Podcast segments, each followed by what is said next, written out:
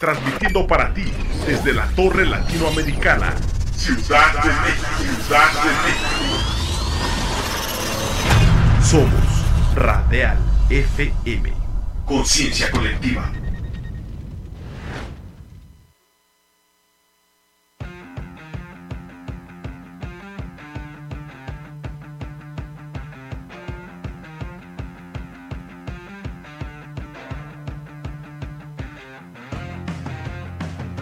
Conéctate a la música alternativa de toda la geografía de habla hispana en Antena Iberoamericana.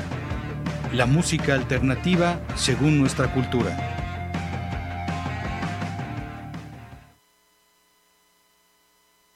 Miércoles 24 en la altura del piso 20 de la Torre Latinoamericana transmitimos Antena Iberoamericana y el primer fragmento del día de hoy eh, que también está lleno de, grandes invitados muy interesantes, actores de la escena actual eh, de la música alternativa, del rock, y también algunos de ellos ya legendarios, como en el caso de Héctor Ortiz, que viene su trabajo desde los 70 Vamos a iniciarla hablando de una buena noticia en medio de esta dificultad que ha conllevado el hecho de la pandemia, lo que afectó a la escena independiente mexicana, eh, obviamente en el hecho de que no hubiera conciertos, varios foros que cerraron incluso, no pudieron resistir la pandemia y desafortunadamente cerraron. Esto pintaba un panorama bastante oscuro para los músicos mexicanos y eh, dentro de esta situación, ahora que a partir de marzo, prácticamente con la realización del Vive Latino, eh, comenzó a reconstruirse toda esta escena, viene una extraordinaria noticia, la apertura de nuevos foros, eh, nuevas etapas de, foros también. Eh, y dentro de eso destacan en particular dos proyectos muy interesantes y vamos a tener aquí con nosotros a eh, pues los que encabezan estos proyectos y que, nos parecen sumamente alentadores. y bueno, les damos la bienvenida. Mi nombre es Ricardo Bravo y tenemos con nosotros a Michelle Duhart. ¿Qué tal, Ricardo? Muchas gracias. Encantado de estar aquí con ustedes. Tú estás al frente, Michelle, de Jobos, un foro en un lugar maravilloso de, nuestra ciudad, que eh, qué bueno que también haya esta oferta de rock, porque la verdad es, un agasajo ir a San Ángel eh, y bueno, pues ya tener un, pretexto para ir también, quedarse un poco más y quedarse en un, en un foro de rock es algo maravilloso y bueno, eh, hablar un poco de esto, de Michelle, ¿cómo, cómo en un momento tan difícil para tanta gente, eh, obviamente estamos hablando de, la escena del rock, pero obviamente esto afectó muchísimo a, todos, eh, gente de, todo tipo de empresas, por ejemplo, restaurantes, etcétera. ¿Cómo tener la fuerza en los arrestos como para apostar por un foro nuevo? Eh, como es Jobos, además este, muy agradable y como ya decíamos, en una de las zonas más eh, especiales, digamos, de, la Ciudad de México, como es San Ángel? Pues mira, se juntaron varias cosas, pero lo principal que tengo que decir es que hay que estar loco para estar metido en esto. Mira, Jobos va a cumplir 12 años este, este año. Yo eh, tuve la fortuna de platicar con el que era en ese entonces el único socio eh, a finales de 2019, porque yo llegué a organizar eventos ahí porque soy vecino de la zona. Okay. Y él me dijo, oye, pues, ¿qué te parece este, pues, que, que vengas aquí a trabajar con nosotros? Tú que llevas tanto de la música y conoces para que vengas acá. Y dije, órale, va. Y en esta, estamos en pláticas entre enero y febrero y, nos y dije, va, firmé, me casé y cayó la pandemia. Precisamente, ¿no? Y, y, lo platiqué con, con, con Gustavo y, dije, ¿sabes qué? Mira, tenemos de dos. O sobrevivimos a muerte o nos morimos de todas formas. Y en ese inter empezó morir a suceder... luchando, morir, de rodillas. Sí, sí, claro, totalmente. Y estuvimos casi siete meses cerrados, este, pagando renta, pagando sueldos. Fuimos una empresa eh, responsable. Este, después nos dejaron operar con todas las limitaciones que ya, que, de las cuales ya se platicó. Y con estos pequeños momentos en los que parecía que ya veíamos la luz y volvía la y otra vez, así es. Y Jobos venía también de una etapa complicada porque el socio no se había metido a full y ya conmigo los dos nos metimos a full y el tema de las programaciones y la curaduría estaba un poco descuidado. Entonces con esta nueva, este nuevo ímpetu le metimos mucha, mucha candela, mucha galleta y sobre todo pensando en, en aperturar esto a jazz, a blues, a rock, metemos música cubana los sábados y pensando en que esto- además el lugar tiene una ventaja enorme, es familiar, pueden entrar menores de edad.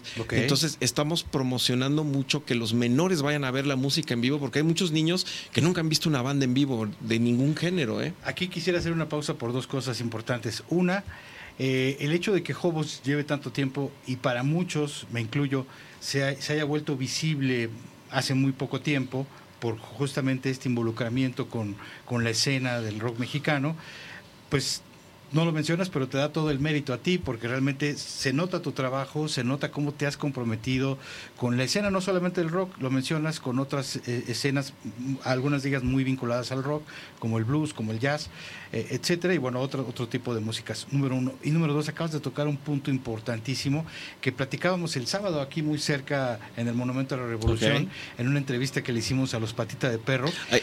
Y que, ya los, y que ya lo había platicado también con una persona que estaba dirigiendo la cultura aquí en, en esta ciudad, que nos decía, chavos, guerreros del rock, siémbrenle a los niños, porque si no le siembran a los niños, no sembramos rock, vamos a cosechar reggaetón. Vamos a seguir cosechando reggaetón. Sí. Entonces, lo que este, este aspecto es muy, muy interesante porque lo, lo tocas también, lo mencionaste perfecto.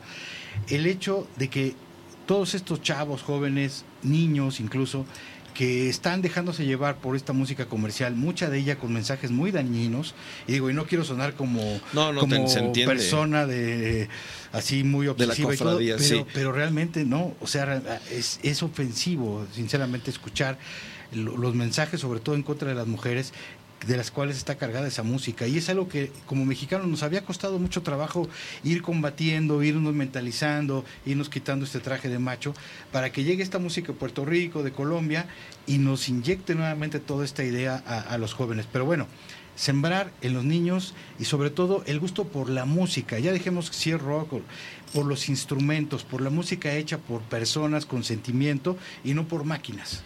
Sí, totalmente. Este, sobre todo porque yo, considero que en México hem- hemos estado viviendo una involución cultural y cada vez hay menos espacios. Cerró el Pata Negra, cerró el Imperial, cerró el Caradura, cerró el Black Horse. A mí me tocó todavía eh, ir al Rockstock, me tocó Rocotitlán y yo bajo esa añoranza de esos lugares a los que yo iba hasta siendo menor de edad medio clandestinamente. eh, con la credencial del primo o algo así, ¿no? eh, Pensé que así es la del PRI, pero no. Este, es que estamos dándole este toque a Jobos donde tratamos de que los adultos contemporáneos como nosotros, que ya no nos gusta estar tan aperrados, este, eh, eh, con tallarines ahí, empujones, etcétera, Sí, sí, sí. podamos tener un lugar cómodo. Que ya el slam nos dejó alguna sí, secuela. sí. que podamos estar en un, en un lugar cómodos, que nos atiendan bien. Pero hay otra cosa bien importante que hacemos en Jobos. Yo fui músico y me maltrataron todos los lugares que habían en esa época, me tocó boletear, etcétera. Lo que le tratamos de Te ofrecer. tocó sonar mal. Sí, claro, y, y, sí, y nunca había monitores. Lo que le ofrecemos a las bandas es que hay buen backline, buen equipo, buen ingeniero, buen monitor y que estén cómodos. Entonces, público y bandas están estar cómodos. Nadie nos vamos a hacer millonarios en una sola noche. Los eventos se intenta que sean sustentables, que todos nos vayamos con unos pesos en la bolsa, pero con una sonrisa de oreja a oreja y que además puedan ir familias, como lo comentábamos, a que los niños, y lo repito y voy a ser incisivo, experimenten el poder de la música en vivo. No, hombre, eso yo creo que llama mucho la atención. Lo platicábamos también eh, a antier que vinieron los de Ultimátum. Este hecho de que de repente vemos en los chavos eh, reacciones muy muy interesantes cuando escuchan canciones de Metallica en Stranger Things o ven la música de Guns N' Roses en la película de Thor, Ok. que es algo de- muchas veces de lo que ellos están ajenos. Nosotros como gente que estamos metidas, metidos en el rock, eh, damos por hecho que ellos conocen esa música y que todo el mundo la conoce y que todo el mundo sabe quién Claro, es Led no. Zeppelin, los Beatles y, y Queen, pero no es así. Los, los chavos ahora, muchos de los chavos de cierta edad hacia abajo, no tienen ni idea de quién son ellos, nunca los han escuchado y el día que un día que, van a, que están viendo la televisión o están en la sala de cine y escuchan esa música, hay algo que, que verdaderamente los sacude, los mueve, y esa es justamente esta flama de esperanza a la que tenemos que aferrarnos, hacer llegar este latido incandescente del rock al corazón de todos estos chavos que están como zombies oyendo una música verdaderamente de una calidad ínfima. Sí, y además, este, como bien lo dices, independientemente del género que, que, escuchen, eh, yo, eh, el hecho de vivir la música, de que nos acostumbramos con la pandemia a estar encerrados, a ya no salir, eh, ya ni va la gente al súper, todo lo compran por internet. Yo creo que en, en, un país de cultura tan vasta y de un rock mexicano que aunque lo choteen, tiene una raíz muy grande y que el hecho que no lo conozcan no significa que no exista, lo que tenemos que salir, salir, perdón, lo que tenemos que salir a hacer es vivir la música, vivir la cultura. Jobos lo tratamos de manejar eh, muy cultural, en, aunque eh, digamos este no no no solemne, pero estamos en una zona cultural con, pintores, con poetas, junto a casas de escritores, en una ciudad, en una parte de la ciudad muy bonita, con mucha seguridad y es vengan, consuman la cultura, porque además no obstante, manejamos tributos, como bien lo dices, de Guns N' Roses, Metallica, etcétera. Le damos eh, digamos que es algo que muchos bares manejan, pero qué bueno, porque eso, eso, muchos de esos bares lo que hacen es manejar exclusivamente eso, que es como irse al tiro seguro. Y ustedes lo que están haciendo es un equilibrio. Campechano. en donde hacen eso, que les da una estabilidad, pero también están abriendo muchas fechas, están apostando por otro tipo de espectáculos y yo pienso que es lo que muchos deberían hacer para mantenerse ¿no? O sea, para que realmente se vuelva algo sustentable. Entonces, la verdad que aplaudo mucho esta estrategia. Muchas gracias. Que los ha mantenido, que los ha hecho que, que, que bueno, que subsistan y yo, la verdad, te, te confieso, no, no conozco el lugar, espero ir muy pronto. Tú sabes que estuve a punto de ir. Sí, claro. Eh, también en, el evento de Kerigma, realmente estuvimos muy, muy, muy cerca, eh, que por cierto fue muy exitoso y fue de lo primero que los hizo visibles, ¿no? Esta, esta, digamos, para toda la, la, escena de la gente que nos gusta los conciertos eh, de bandas mexicanas. Mientras damos la bienvenida a Aida, que se suma con nosotros. Aida de, de, La Piedad, Music. No es que está realmente, ese es el problema aquí en el centro. Es maravilloso, pero de repente ocurre un cierre de eje central como el que acaba de ocurrir ahora y bueno, esto, esto es lo que pasa.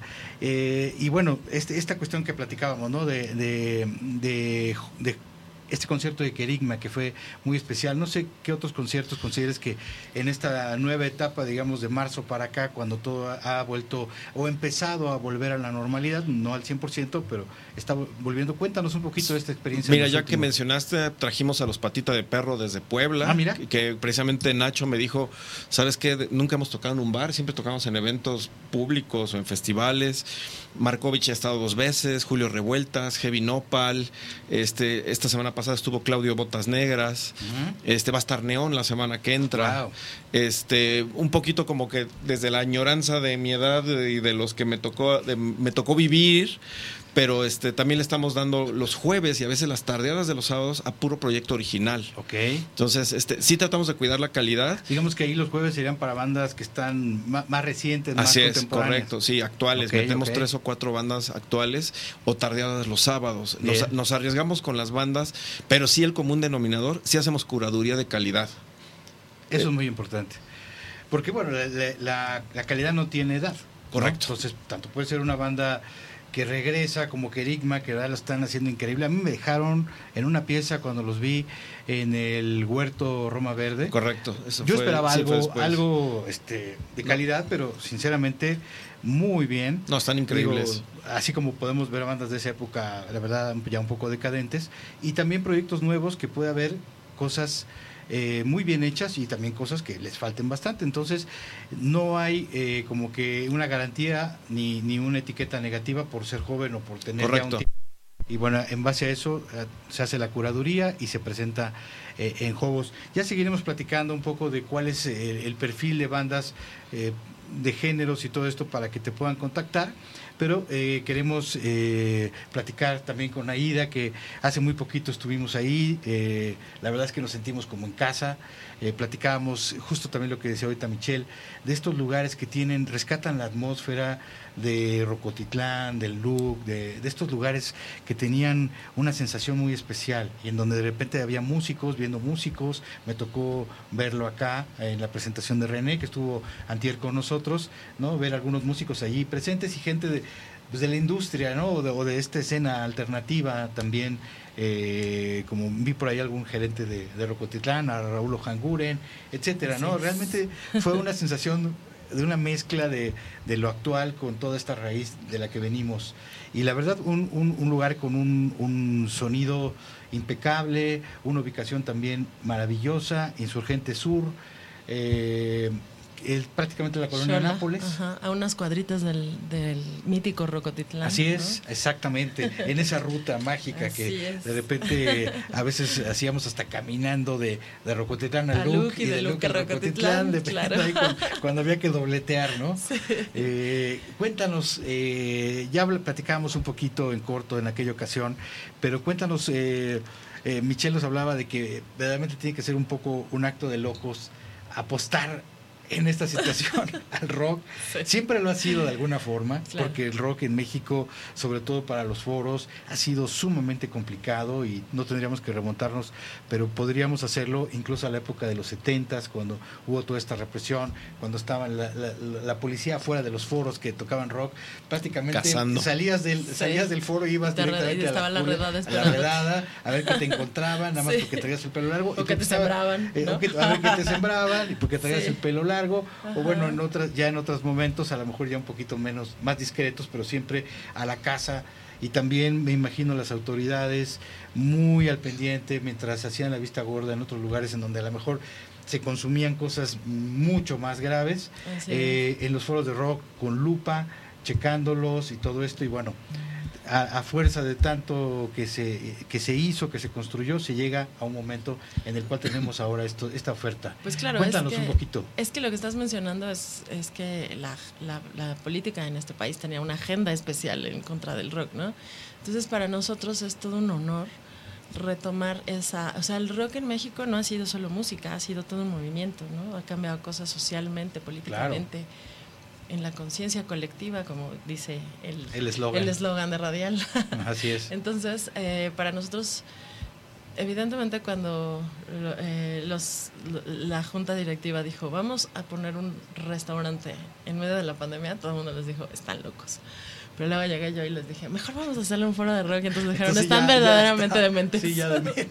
Pero la verdad es que ellos creen y están enamorados del proyecto, igual que, o, o sea, tal cual, tiene que ser un proyecto de locos, un proyecto por amor. Exacto. Sí. No, o sea, y que además siempre el amor y la locura Van de la es- mano. es- o sea, si no hay amor, no hay locura y viceversa. ¿no? Exactamente. Entonces, eh, la verdad es que para nosotros es un honor poder continuar, sobre todo en un momento tan difícil como este, ¿no? Porque creo que si el- el- especialmente algún eh, em, sector golpeó la pandemia fue al sector artístico, Totalmente, ¿no? sí. Entonces ahorita como que hay tanto tanta necesidad, ¿no? De, de, de volver a lo a la, a la, a la, a la normalidad antes de la, de la anormalidad, ¿no? que estamos viendo ahora con cubrebocas y todo. Así es. Porque creo que en la pandemia tomamos conciencia de lo verdaderamente importante que, son, que es la expresión. Mira, está la marcha azul. Cierto, Está se acá, escuchan ahí ¿verdad? algunos gritos de fondo. Sí, los Es que- apoyamos, muchachos, aunque nos no hayan cerrado. qué- qué causa no sabemos está. qué causa es, pero los apoyamos. Es- Esperemos que sea buena. Esperemos que sea Sí, una sí, buena, sí, ya, sí. los les dimos nuestro apoyo. Entonces, eh, como quiera que sea, eh, continuar, poder continuar esa tradición. O sea, Así yo es. veía durante la pandemia con preocupación Sí. cómo los foros iban cayendo, ¿no? Sí, cómo sí. iba cerrando.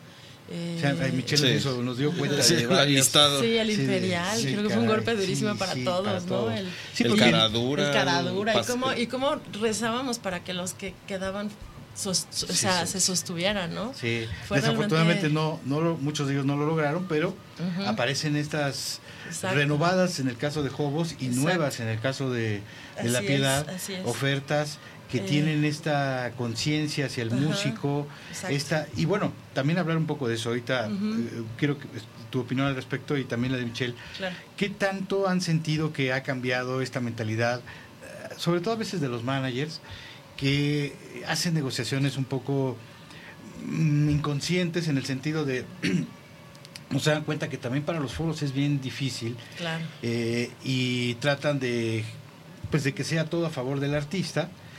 Y dejan muy desprotegido al foro, ¿no? Entendemos que también hay muchos foros, que afortunadamente no son los que están aquí, que, que es, es, lo contrario, ¿no? Que quieren todo para el foro y dan una migaja al artista. Claro. Pero también hay, hay managers y músicos que, que, hacen sus propuestas totalmente al contrario. Uh -huh. ¿Cómo encontrar este equilibrio y cuál ha sido la experiencia en ese sentido?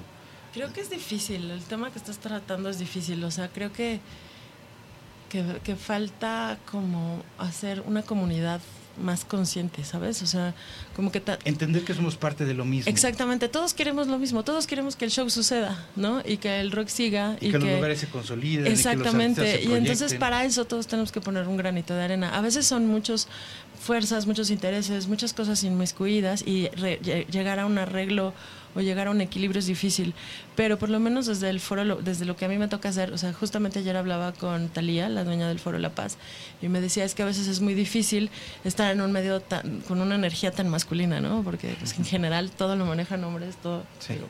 Es un, o sea, justamente ayer hicimos una conferencia de prensa y yo no me di cuenta. Y todo el panel eran hombres y me, decían, me dijeron, ¿por qué no hay mujeres? Y yo, uy, Dije, la verdad es que ni siquiera me di cuenta, o sea, fue como, simplemente sucedió, ¿no? Uh -huh. Entonces, la verdad es que el rock, el medio del rock sí es una energía muy masculina y me decía Talía, lo que yo estoy tratando de hacer es, pues, o sea, yo no puedo ir en contra de lo que soy, yo soy mujer, pues, o sea, yo, yo trato de ser conciliadora, trato de ser más amable, ¿no? Entonces yo le decía, pues creo que eso le va a venir muy bien. Le dije, a mí me pasa igual, o sea, de manera natural, trato bien a todo el mundo, o sea, trato de escuchar a todo el mundo y entender por qué traen esta idea o porque traen otra. Aunque y sí hay muchas managers mujeres. Sí, sí hay. son pero las más duras. Sí. Pero sí, sí, son, sí. sí, son, rudas también. Este, pero la verdad es que creo que este tema de, de, de tener una, un acercamiento, de entender todas las partes, uh -huh. va a ser muy beneficioso para todos, porque eh, igualmente las bandas se quejan siempre de que no hay espacios y cuando hay espacios se ponen medio intransigentes de pronto. Exacto. Entonces creo que sí tenemos que hacer como un esfuerzo de parte de todos, por lo menos desde mi, desde mi gestión. Lo que estoy tratando de hacer desde la creación del foro es tener un respeto muy especial por los artistas. Es lo que yo trato de decirle a todos. O sea, si pusimos un audio ¿Puedo decir por groserías? No.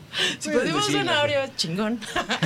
si pusimos. Hay comerciales que dicen. Si tratamos de hacer como lo. Creo que ya es más abierta sí, la censura. Sí, no sí, nos odies, gobernación. este. Si, si tratamos de hacer las cosas como las estamos haciendo, es para que los artistas luzcan. Entonces claro. también necesitamos su, su ayuda. ¿no? Y nos estamos, nuestro approach siempre es de absoluto respeto a lo que hacen los artistas, porque también no me parece nada bien los foros que tratan a los artistas como por sí. el pie, o sea, tampoco, sí. o sea, es un equilibrio, tiene claro. que ser un equilibrio. Nos debemos unos a otros, ¿no? Así o es. Como decía mi comunicado de prensa, sin The Cavern no hubiera habido The Beatles y Claro, viceversa. totalmente. Sin The Beatles, ¿quién hubiera oído de The Cavern? O sea, bueno, a lo mejor hubieran venido después de los Rolling Sí. o lo que sea, pero y, y- y somos- transportándolo a nuestro Ajá, país, que ajá. hubiera sido de Caifanes sin, sin Rocotitlán y al revés, ¿no? Exactamente, sin Lux, sin el 9, sin el Tutti Frutti. O sea, es. ¿qué hubiera sido? ¿Qué hubiera sido de, De Fobia, de, de- Maldita, de Café Tacuba, nunca hubieran o de la generación anterior? O sea, inclusive la generación anterior, que son Sais, Kangshino, Shanghai, Claro. toda esta banda, que no tenían los foros, pero tenían las, las, eh, las tiendas de discos que se prestaban a, a hacer los shows, ¿no? Entonces, o sea, valórenos. Nosotros los valoramos, también nos valórenos, por favor. Y, y- y creo que, ¿A hay hay- hay- hay que- mira, ha sido difícil porque, ¿sabes qué? Yo, yo, yo, yo tengo como un lema y es, el rockstarismo ya se acabó, tanto para lugares como Claro. para las bandas. Si Peter Gabriel, Simple Minds tocan ya en venues chicos, Ahorita las bandas, este, ya, ya- creo que ya no se pueden poner sus moños de, oye, yo mi show cuesta 80 mil pesos, oye, carnal, pero el- el- en el lugar caben 200, 300, el boleto va a costar 600, nadie lo va a pagar. No, pues yo es lo Aunque, que eh, haga sobrecupo no va a salir Sí, eso, ¿no? yo, yo creo que eh, eh, muchos, muchos están entendiendo y estamos en el camino de entender que esto es, la palabra de esto se llama sustentabilidad. Nadie nos vamos a hacer millonarios en una noche, ni la banda va a sacar para vivir un mes esa noche, ni el lugar, y a todos nos tiene que ir bien, y la repartidera y el pastel es para todos. Claro. Entonces, este, eh, cre- creo que esas negociaciones leoninas, tanto de lugares donde te hacían el favor, como de- o de bandas que te hacen el favor, eso yo creo que ya tendría que ser de otra, de otra época, de otra época. Porque además en la Ciudad de México, siendo la ciudad más importante de este país, habemos muy pocos venues. Sí. Incluso tú vas a León o vas a Monterrey, hay mejores venues que en la Ciudad de México, eh, dicho sea de paso. Eso Pero dolió. sí, digo, somos contados, la verdad, Sí, somos somos contados. contados. Los demás son bares donde no hay monitor, donde hay un rincón y donde te ponen un reflector y, Y está órale. la misma banda de covers tocando de, lunes, de viernes que a lleves el, domingo. el. Sí, todo, a- sí. De exactamente. jueves a, do- a sábado. Digo, me imagino y por las fotos que vi de la piedad, vi el equipo de sonido, seguramente tienen backline, tienen ingeniero, nosotros igual. A la banda es, no tienes que venir cargando la batería, carnal. Claro, ¿sí? exacto, aquí vente a explayar, el lugar es chiquito, pero este, pero suena bien. Pero carismático. Sí, claro. Pero sí, para mí la palabra es sustentabilidad. Estoy de acuerdo Y como lo comentó, lo comentaste, este, todos formamos parte de lo mismo al final del día. Exactamente. ¿Y cómo te fue ayer en la conferencia de prensa? Increíble, quiero darle las gracias a todos aquí. La verdad es que primero que nada quiero darle las gracias a Kinestesia y a Alfonso André, porque es, eh, Tipazos. tipazos. O sea, la verdad, Alfonso, es impresionante que Alfonso, siendo un consagrado, sea tan fácil trabajar Sí. con él, ¿sabes? Es súper, súper, súper abierto, súper accesible. Eh, es un tipazo, Sí. de verdad. Entonces, Se va a presentar. llamado a las bandas más chiquitas. Aprendan de un consagrado. Esa pastilla de humildad que a veces hace Exactamente, falta, exactamente. ¿no? Sí, se va a presentar el viernes, El el, viernes. 26 de este viernes, 26 de, y estamos totalmente extasiados de que de tenerlo dos veces en este mes, ¿no? ¿Qué, qué va a tocar, Eh, Alfonso? Esta, en Va a esta tocar eh, las Aquí rolas más importantes. Te saluda también. ¡Hola, nuevamente. Alfonso! Eh, eh, dicen mis, mis amigos, ya, ya sientes que es tu amigo yo, "Bueno, denme chance. Es muy emocionante. Este, va a tocar lo más importante de sus proyectos solistas. Wow. Va a tocar Mar que, Rojo realmente fue una sorpresa, no sé qué, opinen, pero la, la vez que me platicó que iba a hacer un disco, yo estaba seguro que iba a tener vocalistas invitados. No, él canta. Y que iba a Ajá, tocar. y de canta súper dice, bien. No, Sí. no, güey, yo voy a cantar. Sí. Y Sí. de repente, lo- no solo eso, sino lo oyes cantar y dices, wow. Sí, Sí. sí, sí. Él dice que, él dice que Ceci, se ¿no? siente, sí, seguramente. Pues es que imagínate, o sea, imagínate eh, convivir en, en- en bases diarias con los docentes. O sea, pues Claro. está Sí, increíble, claro. ¿no? Sí, y bueno, ¿no? y especialmente la voz con claro, Ceci. y Alfonso pues es un consagrado de lo que tú quieras, pero Sí. los docentes. Sí, sí, sí. se- ahí se hace una, Una mezcla. una dinamita pura, ¿no? Entre los André Tucent. Eh, eh, y ahí, Entonces, bueno, ajá. su hijo, ¿no? Claro, Julián, que Julián, está en una va a estar Julián. Beta. Va a estar Julián acompañándolo, va a tener Wow. musicazos, musicazos el viernes va a estar Julián, Ferrubel. Este, Te no, lo preguntaba porque también increíble. suele presentar este, esta faceta con eh, haciendo canciones de, de David Bowie. Ajá, ese día, eso va a ser, le voy a, le voy a, met- voy a meterme gol a mí misma. Va a ser hasta el día siguiente con, con el tributo a Bowie en el Foro La Paz. Ah. Entonces, si quieren verlo, tienen dos oportunidades este fin de semana. Una eh, con nosotros en La Piedad Live Music, eh, que estamos en Insurgente Sur 585. Ah, aprovechando. sí, muy cerca del cruce Ajá, de con- Insurgentes, con viaducto, ¿no? exactamente, Xola, e ujú. Insurgentes. Estamos arriba de eh, cierta eh, compañía de logística y entregas, amarilla con rojo. Entonces eh, va a estar eh, con nosotros eh, con su proyecto solista y el, eh, con el tributo a Bowie en el Foro La Paz al día siguiente. Este, y la verdad es que es un honor porque es, o sea, aprovechó sus vacaciones con la gira tan intensa que tiene con Caifanes para hacer estas fechas en venues pequeños. Y, y créeme que vale Pues, la muchísimo verdad, la pena porque nosotros como bien lo es dices, increíble. Perdón, Ajá. este siempre se presenta con una gran banda de Sí, músicos. sí, Javier eh, Calderón. cuida No, todos no, los no, detalles y, al- Ajá. y además escuchar un repertorio de tres discos ya, ¿no? Que de muy buena calidad. Sí, Este, pues realmente va a ser algo especial. La verdad es que est- estamos, o sea, estamos esperando esa noche de- Mm. desde que nos confirmaron la fecha. Estamos pero muy que emocionados. Son dos discos, ¿no? Los que, los que tienen Sí, como. Mar Rojo perdón, y Cierro del Aire. Sí. Así es. Eh, ese- ese- el- ambos discos realmente son, Son auténticos viajes, claro, sí. ¿no? Sí, y, sí, y sí. escuchar una selección de esto va a ser Sí, algo va a ser muy especial, muy, ¿no? y sobre especial. todo tener la oportunidad de ver una persona tan, un personaje tan influyente, Claro. tan talentoso, tan Y parte de la historia. Ajá, parte sí. de la historia de este país, Desde ¿no? las Tan de carismático, Aurora ¿no? hasta ahora, Ajá. ¿no? Y, es- y de, de verdad, perdón que insista, pero lo que a mí me sorprende es que sea tan humilde, o sea, de verdad. Parece, dice, la gente piensa que soy mamón porque soy tímido, pero en realidad es el más Sí, humilde de la, sí, de la totalmente. vida, o sea, es más alivianado, buena onda.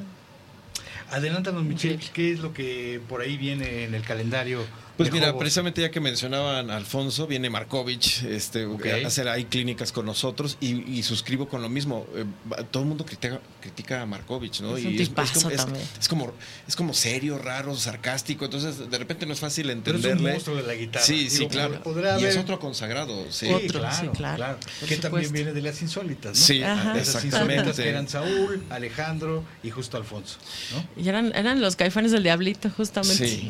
Y viene Neón, que bueno, Neón, Caifanes le abría Neón no sé cuánto, cuánto el tiempo. primer Ajá. concierto Así creo es. que de Caifanes fue abriéndole Neón. si Así es. El del el mítico del, del- Así es. Empezaba. del- del Hotel de México. ¿no? Vamos a tener el 51 aniversario de Avándaro, precisamente Ok. el 11 de septiembre, el mero día, con Ay, el maestro. Ramón Bozo. Y, claro, y toda su banda iba con and Love, va a tocar Peace Qué bueno Love. no olvidarnos Wow. también de esa parte Así es, así es. Que si los 80 fueron duros, los 70 Sí. no, No. Fue Así algo complicadísimo ser rockero. Justo ayer 70. tuvimos al del Tri también de esa generación. ah, está- tra- estamos tratando de abarcar generaciones, géneros, este, y formatos diferentes.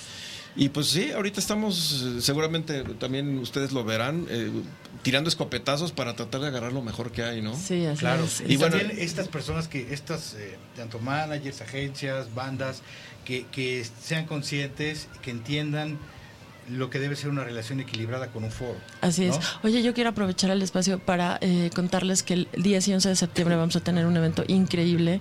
Es un festival de ska, van a estar varios grupos consagrados que todavía no puedo decir porque la agenda... está Ajá. asegurado el foro. Sí, pero lo que queremos es que sea, eh, es con causa, es una recaudación Oh, wow. para niños con debilidad visual, debilidad auditiva y con cáncer. Entonces vamos a hacer una recaudación de juguetes y útiles escolares, esa es- va a ser la entrada y el foro va... El foro va a donar el 20% del consumo ese día. Entonces estamos muy emocionados con ese evento también. Los invitamos porque pueden ir desde ya a dejar sus, sus dona- donativos. Los queremos invitar a que vayan a dejar sus donativos de juguetes y útiles.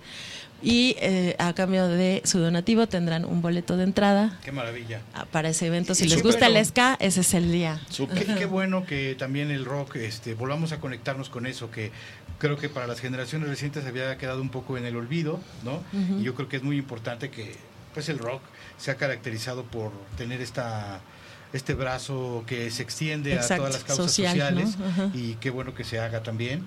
Así y, es. y la verdad, pues, eh, ha sido un gusto eh, contar con la presencia de ustedes, que nos vengan a dar toda esta esperanza y también toda esta posibilidad de regresar a los foros. Hay mucha gente que quizá en estos dos años hasta perdió la costumbre Sí. o gente que se está sumando a la gente que podría ya ir a foros y no lo ha hecho, pues por obviamente porque no podía, pero ahí es el momento, realmente ver a una banda en vivo, ver a un artista en vivo, es algo muy diferente a, A un escuchar, streaming, claro. a un video Sí, o totalmente. a un MP3 que, que escuchas eh, en Spotify. Es Claro, algo en realidad no ves a una banda hasta que la ves en vivo. Así es, no la conoces del todo porque ahí es verdaderamente cuando te das cuenta o que, o que había todo un algo extraño detrás de una producción Claro. o que es un artista enorme Ajá. que te emociona y, y siempre te va a emocionar mucho más Claro. viéndolo en vivo. Entonces, esta invitación de eh, no apoyar, sino apoyarse a uno mismo, Claro. dándole, la, dándose la satisfacción la mejor terapia. de disfrutar, de disfrutar una sesión en vivo con tu banda favorita,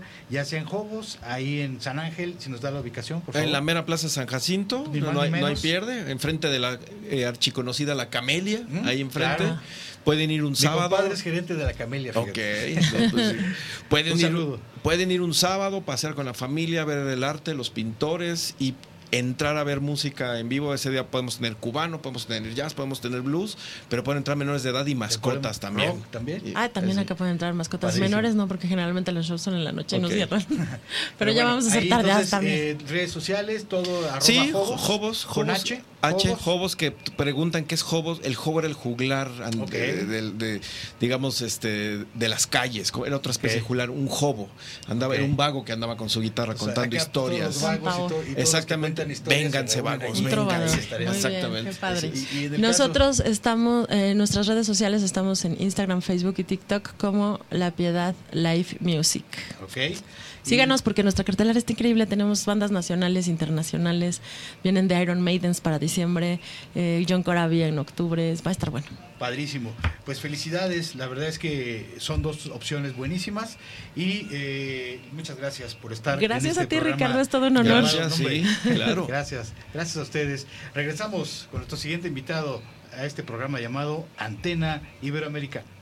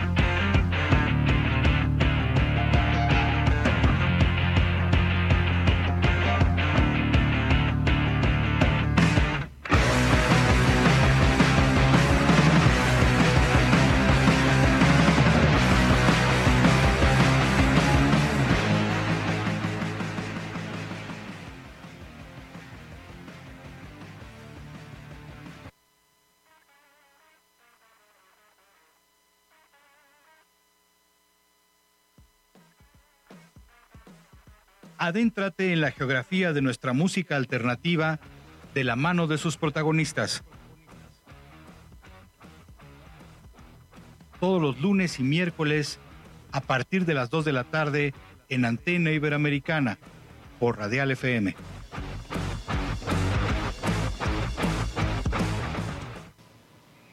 Regresamos a Antena Iberoamericana, transmitiendo desde el piso 20 de la Torre Latinoamericana este programa que se transmite o que pasa todos los lunes y los miércoles a partir de las 2 de la tarde. Y ya tenemos con nosotros a nuestro segundo invitado y nos da un enorme placer recibir a una auténtica leyenda del rock. Es que realmente yo te veo, Héctor, Héctor Ortiz, te veo como una persona que ha vivido varias vidas. No, este, muchas, muchas este, diferentes. Esta, ¿eh? vida del, del, del, rock eh, en los 70 con Zig Zag. Eh, haciendo su, su, música también, incorporándose al teatro, al teatro musical, el doblaje. tengo esta, esta vida de, de, ser nuestro Elvis Presley mexicano, con esta mucho vida orgullo. del doblaje, ¿no? O sea, para los que, por ejemplo, vieron eh, Toy Story 4, esta nueva, nueva versión de Yo soy tu amigo fiel, la soy yo, igual la segunda canción, la canción del nuevo personaje claro. de Forky. Exacto. En La Bella y la Bestia yo soy el malo, soy, soy Gastón. En la última que, que, con este con actores. Entonces, pues mira, de eso, eh, de, la verdad sí han sido muchas sí, vidas diferentes las que totalmente. he vivido. Pero y todas me, exitosas, llegando a proyectos muy importantes. Gracias a Dios, gracias a Dios. Y, y, lo que hablábamos antes de entrar al aire, yo creo que eh, siempre hay factores de suerte pero yo creo que la suerte hay que acompañarla con mucho trabajo, con mucho profesionalismo. Y con buena vibra. Buena vibra. Fíjate que eso no le importa claro. mucho a, a mucha gente. Sí. Como que, eh, que, que siempre hay que, hay que tirar buena vibra. Claro. Porque, ¿por, qué, por qué hay las envidias? O, ay, yo soy mejor que tú. Claro. Nada, na- nadie Sí, somos sí. mejor que nadie. Y, también con tu equipo. de- por ejemplo, padre. este equipo maravilloso con, con el que has montado este, estos espectáculos de Elvis, Ajá. con coristas, con músicos. Con mi esposa, básicamente, somos el equipo, este, y, y- y, pues también son, o sea, es, es un es un trabajo, es un trabajo en conjunto en donde involucramos a, toda la gente del staff. O sea, el, iluminador que es genial, el señor Federico Anaya, un, abrazo fuerte. Este, en el, en el audio, Samuel Gómez. O sea, la gente, la gente se mete en el trabajo porque, porque los tratamos como nuestros amigos. Son nuestros amigos. Claro. No los tratamos nada más, sino que son nuestros Y amigos. eso es en lo que pensé luego. Y es una gran diferencia, hace una gran diferencia. Sí. Al que trates a la gente así como, "Ay, no, no, no, Sí, tú sí, yo trabajas la- para la- mí. la yo soy, y para mí". Aquí no, No, aquí no existe eso. Total, y yo creo que eso es lo que se ve y lo que proyectas y lo que hace que la gente vaya a, tu, a tus shows eh, y realmente salga muy satisfecha y, y se estén abriendo nuevas fechas. Sí, bueno, hombre. acabas de, de tener una fecha muy importante. Platícanos un poquito brevemente de tu Pues, experiencia. Pues mira, este montaje grande que hiciste. ¿no? Acaba, acabamos de hacer el Lunario, el cual lo consideramos Wow. como nuestra casa, porque ya hemos hecho como 15 conciertos o más ahí en el Lunario. Y, Que no cualquiera. Eh, Sí, yo sé, Ah. yo sé. Pero, pero, pero, pero fíjate, por ejemplo, esa es una de las cosas, ¿no? Yo sé que no cualquiera entra ahí o, O sea, hace yo, un, yo- hace yo un me- me- espectáculo. ay, conozco muchas bandas que han tocado una vez en el Lunario Ajá. y lo ven así como lo máximo que han hecho. Y una sabe- vez. Tú has y sa- tocado y- 15 veces. sí, en el y Lunario. sabes qué pa- lo padre que ya, este, claro, con gran esfuerzo, pero logramos sold out. O sea, se, se vendió to- todo el lugar. Además que es un lugar que tiene una, una conformación muy interesante que casi desde cualquier punto puedes ver muy bien. Y aparte, mira, como yo, como yo lo digo mucho en, en- en entrevistas, es un lugar íntimo. Y, o sea, y digo, la capacidad es de 500 personas, no es tan chiquito. Sí. Y, y de todas maneras es, es un lugar muy íntimo. La Claro, gente te tiene sí, cerca, tú exacto. tienes cerca a la Porque se gente. ve bien desde cualquier punto. Es muy, muy el padre. escenario es suficientemente grande como por ejemplo para esta, este montaje Es- tan especial que hiciste. Fue un montaje con Big Band. O sea, Elvis con Big Band. Y en donde me aventé el puntacho de, de- de- cantar una canción de Frank Sinatra, Wow. otra de Bobby Darin y otra de Tony Bennett. Este, Al estilo Elvis. Al estilo Elvis. Dije, bueno, ya tengo aquí una Big Band. Pues ahora les voy a cantar como, como, si, como si Elvis las hubiera cantado, Wow. porque seguro le hubiera encantado canta- cantar esta- este tipo de canciones. Entonces, ya, para mí es un agasajo y, y- y como le digo a todo el mundo, o sea, eso para mí no es trabajo. O sea, para mí es un, es, es un deleite, es un, e- e- es un agasajo de principio a fin. Sufrimos mucho para llegar ahí. Claro. O sea, Claro. son 10 mil broncas, 10 mil problemas que tienes que solucionar con, de muchísimas índoles. Pero en el momento que sales al escenario y, si- en el escenario. y ves la reacción de la gente, ahí está mi esposa también. eh, ella. Este, y, y- y cuando ves la reacción y sientes la reacción de la gente, hijo, es un, es un feeling tan hermoso, tan tan bonita la vibra que, que mira, Sí, sí, sí, yo, yo doy la vida en el escenario.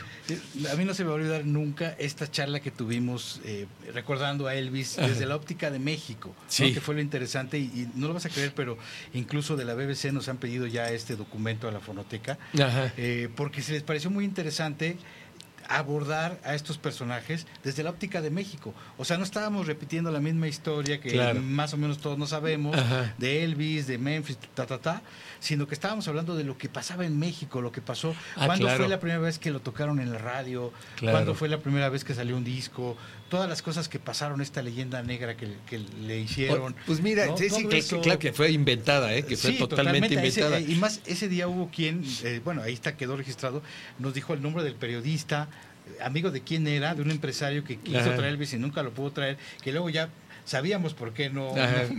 Sí. digo, la película lo, lo, Ya no- lo no lo reafirma, reitera, sí. pero bueno, ahí quedó muy claro por qué Elvis no, no viajaba, no, no solo a México, sino a otros Claro. países. Pero- ay, perdón, perdón. No, no, no, es, que, es que fíjate que ahorita, ahorita me acordé de esto. De No, esto nada más, nada más Ah, sí, sí, sí. Cuando saliste vestido de Elvis con todo el público que iba a escuchar la charla, fue una cosa, así todo el mundo emocionado. Qué padre, ¿verdad? una Fue padre. sorpresa. Muy padre, Héctor. Es que eso es lo que te digo, esa, reacc- esa reacción que yo recibo de la gente, Eso. que finalmente es, es amor al personaje, no es a Héctor Ortiz, sino Pero amor al también a- A, la personaje. dignidad con la que tú lo haces. Ah, claro, pues mira, yo, yo, yo eso, eso, eso digo siempre. eh, Porque por- si lo hicieras mal, igual se te iban a la yugular. Ah, no, Héctor, ¿eh? totalmente. Y es, y es, y es a donde yo me- yo de repente hablo mucho de esto. De, de, de la diferencia de ser imitador a ser personificador, ¿no? Cuando Claro. eres imitador, como que tienes que tener este, así una chispa, ¿no? Así, ¡eh! Sí, hacerlo como, irse al lado de la comicidad. como que- ¿no? meter el chistecito Ajá. y este rollo, ¿no? Y, y exagerar. los- O ponerte nada más una chamarra y ya soy Elvis, ¿no? No, no, no. Eh, eh, yo creo que el ser personificador, pues me lo da la carrera de actor que tuve en, teatro musical. Así es. Y, y- y- y, pues que la voz que la, le- la- la he trabajado muchísimo para, para que se parezca lo más posible. Como Elvis nadie va a cantar No, no, nunca, nunca. Y, y- pues eso me, me hace ser... Es la gran diferencia de un imitador a un personificador. Yo me Tal meto en los zapatos de Tal Elvis cual. y en el momento que entro al escenario, yo soy Elvis y Así tengo que convencer a cinco o a diez mil personas que yo soy Elvis, ¿no? Así es. Y- pero lo que te, lo que te iba yo a decir de, Sí, sí, de sí. que nos faltó a lo mejor aquella vez de, de- de la de, de la punto de vista de Elvis este desde de México Ajá. es que y, y yo con mucho orgullo lo digo Ujú. este todo mundo ha visto y critica mucho la figura de Elvis en ese concierto su último concierto Sí, sí, sí, sí. pero qué trae en el pecho y en la espalda Claro. trae el calendario azteca. Sí, sí, sí. ¿Y cuál es la última palabra que dice Elvis antes de salir del escenario? La última palabra que dijo Elvis en un escenario. Adiós. Wow. Dijo, God bless you, till, till we meet again, God bless you, adiós. Wow. O sea, Sí, sí, y. Que, no, que no digan que odiaba a México. No, o que, no, hombre. No, ese día se, se habló incluso, se dijo el nombre del modisto que, le hace, creo que era de, no sé si de Guanajuato, de Guadalajara. Ah, de Ahí Guadalajara, está, creo. Ahí está, y el, y el nombre de la persona era el modisto que le hacía, obviamente, como bien lo dices, Ajá. inspirado en el calendario azteca. Entonces, Qué padre, ¿no? eh, O Sí, sea- no, y desmentir toda esa serie de, de patrañas que la verdad es que a veces es bien triste como una mentira se vuelve verdad para tanta gente. Claro. Pero bueno, este, eso afortunadamente va quedando en el olvido, la leyenda y la música siempre va a quedar. y, la, voz, y la voz y de la voz Elvis, que es que, es- que- maravillosa. te hasta el, hasta te el final, hasta el final y en la película, no digo, yo lloré como Eso, Magdalena. eso es lo que te iba a preguntar. La pregunta obligada. Ajá. ¿Qué opinas de la película? Yo, como tú, me emocioné. Iba, según yo iba preparado, Ajá. pero realmente eh, para mí también Elvis es un artista de mis favoritos, de los que verdaderamente dos o tres que, que me tocan. muy, El muy alma, profundo. el alma. Entonces, ver esta historia, digo, sabemos que mucho de lo que es ahí fue real, Sí. quizá algunas otras cosas fueron un poquito Exageraditas por, por, adaptación, por, por, la la, por la película. sí. Pero me gustó, me- pero me gustaría escuchar tu, tu, tu, tu Pues mira, tuve, tuve, tuve la fortuna de, de ser invitado a dos, a dos premiers VIPs y este en donde no pude expresar mucho porque pues Había que guardar un poquito la había que compostura, guardar la compostura. Sí, sí, la sí. tercera vez que, que fui, ya fui con, con mi esposa y con, con mi hijo y los tres lloramos como Magdalenas en, en- en muchas partes de la película porque yo ver, ver llorar a Elvis cuando, cuando se le va a Priscila Sí. y, y- ver la, la inocencia de que él dice, pues, pues yo no estoy haciendo nada malo, porque Sí, no, sí, no sí. te vayas, por favor, quédate. O sea, que dices, el cuate sí de plano vivía en otro planeta, Sí, sí, sí. pero, pero él no era malo. Él no, No, él no, no, era no, una, nunca fue una mala persona. Al contrario, por bonachón, el coronel se lo trincó. Sí, no, no, no, no. Y ese final, ese final, el cambio de, de- de ver a Austin, Austin Butler, cantando On Chain Melody, y de pronto ya, ya es Elvis. Sí, guau, no, no, no, y mira que ese, ese video lo he visto 200 mil veces. Vi ese, Sí, con- sí, sí. ese concierto completito, yo lo vi. Acabando de morir Elvis, alguien consiguió ese concierto completito y lo vi desde 1977. Pero verlo ahora, verlo ahora y en ese, en ese contexto, después de todo, ver todo lo que pasa, Sí, caray. no, no, no sabes, y o la sea. importancia, ¿sabes? A mí me gustó mucho la importancia que le dan a la música, ¿no? Claro. Y los colores. La música y los colores se te vienen encima, entiendes todo este impacto que tuvo en él. el gospel, el, el blues, el- etcétera, ¿no? Me encantó cómo el director manejó, manejó eso de, de, de- de cómo da a conocer a, a la gente que no lo sabe. Las influencias, las raíces, es, las raíces es. de Elvis. O sea, es muy Ujú. bonito. Todo ese Sí. principio, a mí me encanta. Hay gente que me dice, es que el principio es aburrido. No, No, no, no. es que no entiendes lo que te está diciendo Claro, el director. claro. Y digo, y la importancia que tuvo para él. y que, que- y que tiene para todos los fans, Y, para eh, todos nosotros, ¿no? El, el- herencia, exacto. el- el por qué le gustaba a Elvis esa, Claro, esa música, ¿no? Es, es- yo a mí me fascinó, yo la he visto cuatro veces la película, espero todavía alcanzarla en algún cine por ahí otra vez, porque y no, no, no, no, es- Sí, es- no, no, no. creo que es una, una gran muestra de la vida de uno de lo- del, pues, del entertainer más, más, más famoso, más- en su época el más famoso del claro. mundo. Sí, sí, sí, O sea, totalmente. Y hasta la fecha, Sí, o sea, sigue siendo, perdón, perdón, pero sigue siendo el más famoso y el más quien. grande. Totalmente. No. To- Totalmente de acuerdo, Héctor. Y bueno, eh, tú vienes de esta historia de los 70s con, con Zig Zag. ¿no? Una banda que pues padeció como todo el rock mexicano toda esta época tan difícil, pero que sin embargo para Zig Zag encontraron una vertiente a través del, del- de la- las eh, obras musicales Sí. en los teatros e hicieron varias adaptaciones muy exitosas eh, y bueno, después ya tu trabajo eh, personal también en varias obras, ¿no? Sí. Este, de hecho, por ejemplo, el personaje que ahora está haciendo Leonardo de Lozán, ¿no? Ah, Eh, claro, eh, el, el- el Elvis de José el Soñador. Pues, bueno, en 1983, cuando yo hago, cuando Julisa me viste de, me viste de Elvis, pues descubro todo una, to- to- bueno, algo Ahí que me, trae, cuando- que me trae hasta este momento.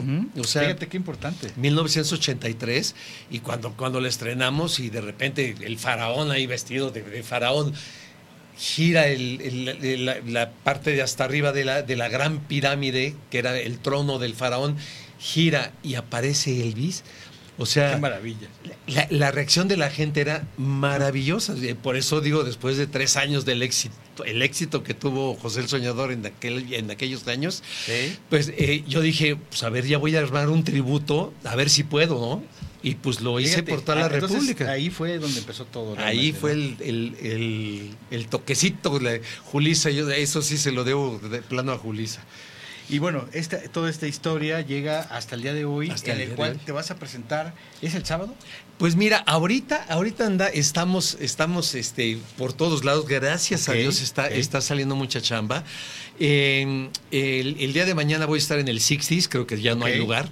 Eh, el día 2, el día 2 de, septi- de septiembre, voy a estar en el teatro, en el teatro Las Torres Ah, de satélite. claro. Ahí vas, vamos a hacer otra vez el show grande. El- Teatro Las Torres, la verdad es que es un lugar súper rockero. muy, y, y es- y es muy padre, ¿eh? súper rockero. y muy padre. O El sea, el teatro es, escenario, el claro, escenario es grande, muy Es un teatro tal es cual, un teatro bonito. Muy bonito, ahí ubicado prácticamente en la calle donde están las torres de satélite. A la vueltecita. Por eso se llama el a la vueltecita. Sí. Después, el, el, el día primero de octubre vamos a estar en Metepec, en el Teatro La Quimera.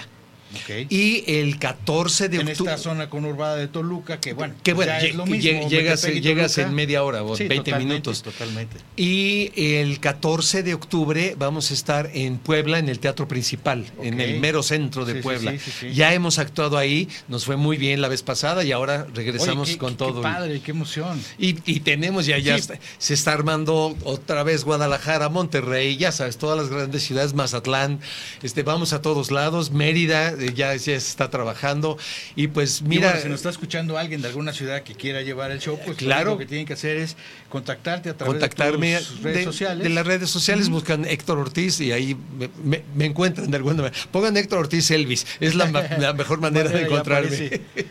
No, pues qué padre. Y, y, ah, tienes como varias versiones del, del- de esta Del puesta show, en escena, ¿no? claro. Eh, ¿Cuáles son estas variantes eh, y, y cómo, cómo armas estos shows? Mira, eh, eh, realmente, y ahora, ahora sí que, y a ti te lo digo, ya que nadie nos oye, sí, sí, a calzón quitado, Sí, sí, sí. depende del presupuesto, Claro. mucho, mucho y depende No, del tamaño, del, lógica, del sí, tamaño del teatro, porque digo, lo podemos hacer con el, con el grupo y, y- y coristas, como lo puedo hacer con una orquesta sinfónica. Tengo los papeles para, para hacerlo con orquesta sinfónica, pero eh, con mi mujer siempre, se- bueno, sobre todo a ella se le ocurren 10 mil diferentes maneras de hacerlo, como ahora Big Band, pues ahora pues, lo hacemos con Big Bien, Band. bien. Entonces, es padre también darle esas, esas variantes al- espectáculo y no- que no hagas el mismo El mismo. espectáculo siempre. Aparte, yo me gusta mucho cambiar las canciones, no cantar El mismo repertorio. El mismo repertorio. Hay unas que son Obligadas. Obligadas. Obligadas. O sea, si yo no canto Suspicious Minds, me linchan al, Sí, al salir, al salir del teatro. afuera. Claro. Pero, o My Way, ¿no? Sí, o sea, claro, son, cosas que son canciones obligadísimas, ¿no? Que siempre canto en el show, pero la gente lo agradece. Claro. O sea, no me dicen, ay, otra vez la misma. No, no, no, la gente se prende otra Sí, vez. sí, y es- sí. y- No, igual que conmigo, ¿no? O sea, y yo va- también. Así van a eso. Claro. Sí. Como tú cuando vas a, cuando vamos a ver la segunda, tercera vez la película, la gente va por segunda, tercera, cuarta vez Claro. a escucharte, a cantar esas canciones. Claro, claro, no, no, no. Fíjate que, que, que la película, eh, el, el trabajo de Austin Butler me inspiró mucho. Me inspiró mucho porque... Sobresaliente, ¿no? No, qué, es- qué reto tan difícil. Qué tan increíble difícil. trabajo. Yo, yo Sí, le doy el Oscar sin sí, preguntar, sí. o sea, de plano, ¿no? Y a Tom Hanks también lo pensaría de darle bien, también el. Oscar, ¿eh? Este, porque creo que los dos actúan de una manera sensacional. Así es. Obviamente hay quienes no opinan así, pero en mi opinión personal y, y con, el- con este personaje que, que es muy personal, muy Sí, sí, sí, me, llega al alma. estudiado, que lo adoras, etcétera. todo- o sea, yo creo que Austin Butler hizo un trabajo excepcional Coincido, coincido. Y, y Tom Hanks no puede ser que salgas del cine odiando a Tom Sí, Hanks. sí, sí, Dices. Es Tom Hanks, o sea, es Woody, es este, no, es el náufrago, ¿no? O sea, Claro, lo- siempre claro. lo quieres mucho, ¿no? Y de repente aquí lo odias, dices, viejo desgraciado. no, no, no, qué bárbaro. Esa escena cuando están en el lobby del hotel, ¿no? Y quieres matarlo. No, no, no, y, y- y queriendo su, su Here comes Santa Sí, Claus. sí, wow, ¿no? Lo que quiere sacar. E- Ese, ese mm, espacio que le dan a este programa icónico, ¿no? Es, es que, tan es, que, es que es eso, es icónico. En- en la vida de Elvis y para los fans fue. Volver wow. a tener a, a ese Elvis con esa postura, con esa actitud, Claro, con viendo- la chamarra de cuero. Viéndolo, viéndolo eh, un año, dos años antes, que el, el doctor, ¿no? Claro, haciendo películas sí. con Mary Tyler Moore Sí. y haciendo películas con Anne Margaret y con este y con la otra. Es correcto. Y puras películas sí, sí, sí. como las que hacían aquí de, de- de Alberto Vázquez Claro. y de, Enrique. O sea, no, que pues, de repente eres piloto, de repente eres doctor, de repente eres ingeniero. Así pero nada que ver con, Sí, no, no, no, con lo que Elvis quería. Eh, lo que hubiera sido padre hubiera sido eh, este Nace una estrella con Barbara Streisand. Ahí también hubiera sido un parteaguas Claro, en la vida de actor de Elvis. claro. Pero pues también no, nos frustró el, el querido coronel. Sí, sí, la verdad es que Pero volviendo al especial de 68, es el, un parteaguas total. gigante para los fans y para Elvis. Totalmente. Y bueno, eh, entre otras cosas, lo que lo que privó el coronel fue también la visita a México, que habría había los empresarios, como Sí. seguramente en Canadá, En todos lados, en- Europa, en Alemania, en Japón. Asia, exacto, exacto, mucha gente que, que empresarios que sabían que iba a ser, pues ellos no lo hacían quizá por amor a él, lo hacían por negocio, iba a ser un exitazo. Bueno, lo hubieran traído a México. Lo que habla, lo que hablan, este, que, que le dice, le dice este, el chavo que lo que lo quiere mover a, a Europa y todo, le dicen, me acaban de ofrecer un millón de dólares por un concierto. que que es lo que le pagan a Luis Miguel es, ahorita por sí. un concierto? ¿No? Y el coronel lo contrata por todo un año por un millón de dólares para Las Vegas. Por o sea, todas las prerrogativas que le iban a dar a él. Claro, el- claro, el- ya, no- ya no debo nada, ya no debo nada y puedo seguir jugando ya sin, sin límite de crédito. Sí, sí. Lo quieres matar. Pero lo de siempre, por el otro lado dices, es, tiene razón. De no ser por el coronel, quizá nadie hubiera conocido a Elvis. Ah, bueno, como lo, como lo llegamos a conocer. sí, claro. O sea, es una por otra, pero, pero Sí. no, aquí sí es un abuso Sí, sí, sí. bestial, bestial, que, lo acabó matando, Sí, ¿no? Y nos echa la culpa a los fans. Al final de la película, nos echa es. la culpa a los fans por el amor que les tenía a ustedes. Sí, sí, sí, no sí. Y, Bueno, y yo quería también retomar esta parte de ZigZag, Sí. porque hay mucha gente que te conoce, que te admira, que ha venido siguiendo todo tu trabajo. Gracias, eh, como, Sí. como este querido Elvis mexicano. Ajá. Pero esta historia, invitamos a los que no la conocen a que la, a que la busquen. Hay un disco editado por Orfeón eh, de ZigZag, tal cual, independientemente de otros que tienen que ver con estas, estas puestas en escena de Jesucristo Superestrella, El show de de la de del Rocky, de de Vaselina. Rocky Vaselina. Básicamente también se pueden conseguir. Esas tres producciones también fueron editadas por Orfeón. Pippin también, este, Pippin. El, el disco también está, está hecho por Zigzag. Es- y, y son este, de Orfeón estas producciones, Sí. si no me equivoco. Al igual que esta producción que ustedes este, hicieron. La nueva, sí. Y, y- y un disco que, que fue inédito y de que el cual hay un pequeño tiraje, pero no se ha subido a plataformas, ¿verdad, Héctor? No, no, realmente no. ¿Hay el Realmente plan no lo de, he subido. de subirlo? Pues yo creo que ya, digo, Que fue como el último paso de, de, de Zigzag a, Sí, a an- antes inicios de que los Zigzag, 80. sí, antes de que Zigzag ya se, ya se empezara a, a Quizá des- fue a muy, muy contemporáneo justo a este momento en el cual tú conoces a Elvis, ¿no? Claro. O que encarnas Que- a que Elvis. encarno Fue- a Elvis, Ahí claro. termina Zigzag y empieza esta historia de Elvis, ¿no? Un año exactamente después, un año exactamente después. Y ese disco es muy padre porque son, todas son composiciones eh, nuestras. Este, y, y pues estábamos tratando de hacer algo, algo de- del momento. En, en ese momento eh, eh, vivíamos en Estados Unidos y era el, el New Wave. Era, era, era la, on- la onda, ¿no? Entonces hicimos, hicimos un disco con incluyendo todas nuestras vertientes que teníamos en Zigzag, que eran muchas, Sí, que eran sí. muchas. Y este, y bueno, nos quedó, nos quedó un, un álbum que yo considero mejor que el de, que el, que el primero que habíamos hecho, que sí no tuvo mucha dirección. E- ¿Ese disco habrá sido del 78, 79, por ahí? El, el segundo. prim- el primero que- No, el, el primero es, lo grabamos en 1979, a principios. Creo que lo empezamos a grabar desde 78. Ok, y salió editado en 79, si Sí. no mal recuerdo. Sí. Y este disco se hizo por ahí de 82. Eh, Fue en el, en el, en el, en el cambio de año del 80 al 81. ok, que venimos a México específicamente a grabar eso. Nos echamos, como siempre, la tocada en el Aramis, que era nuestra casa en esa, en esa época.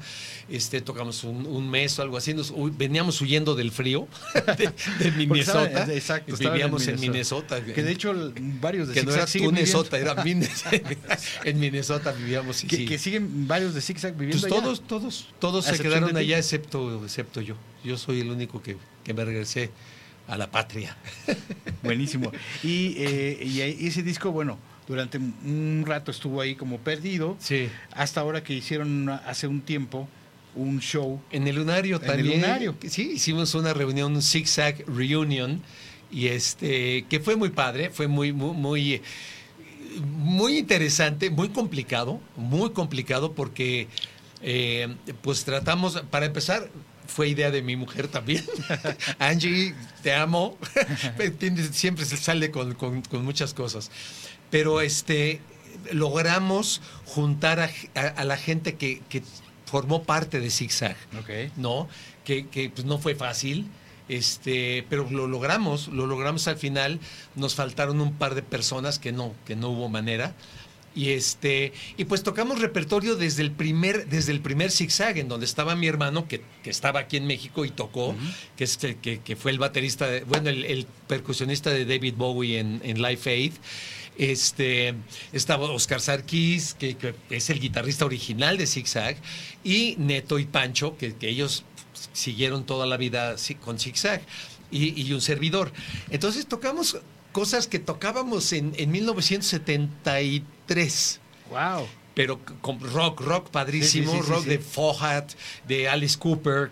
Yo era mi, mi máximo en la vida, era- en ese momento era Alice Cooper, yo quería ser como Alice Cooper, ya me, me- me estaba llamando el teatro, me estaba llamando. Sí, sí, sí, sí. Y este, y tocamos cosas que, que para, para recordar aquellos tiempos. Y entonces, conforme íbamos avanzando en el tiempo, en la historia de Zigzag, entraban elementos. Y, y terminamos todos tocando Sympathy for the Devil. Y- Wow. Y, entonces fue un, fue un agasajo. Fue un agasajo. Fue ¿Crees que se pueda bonito. repetir, digamos, ahora que las condiciones son más favorables? Hijo, no sé, no sé, no sé, no sé.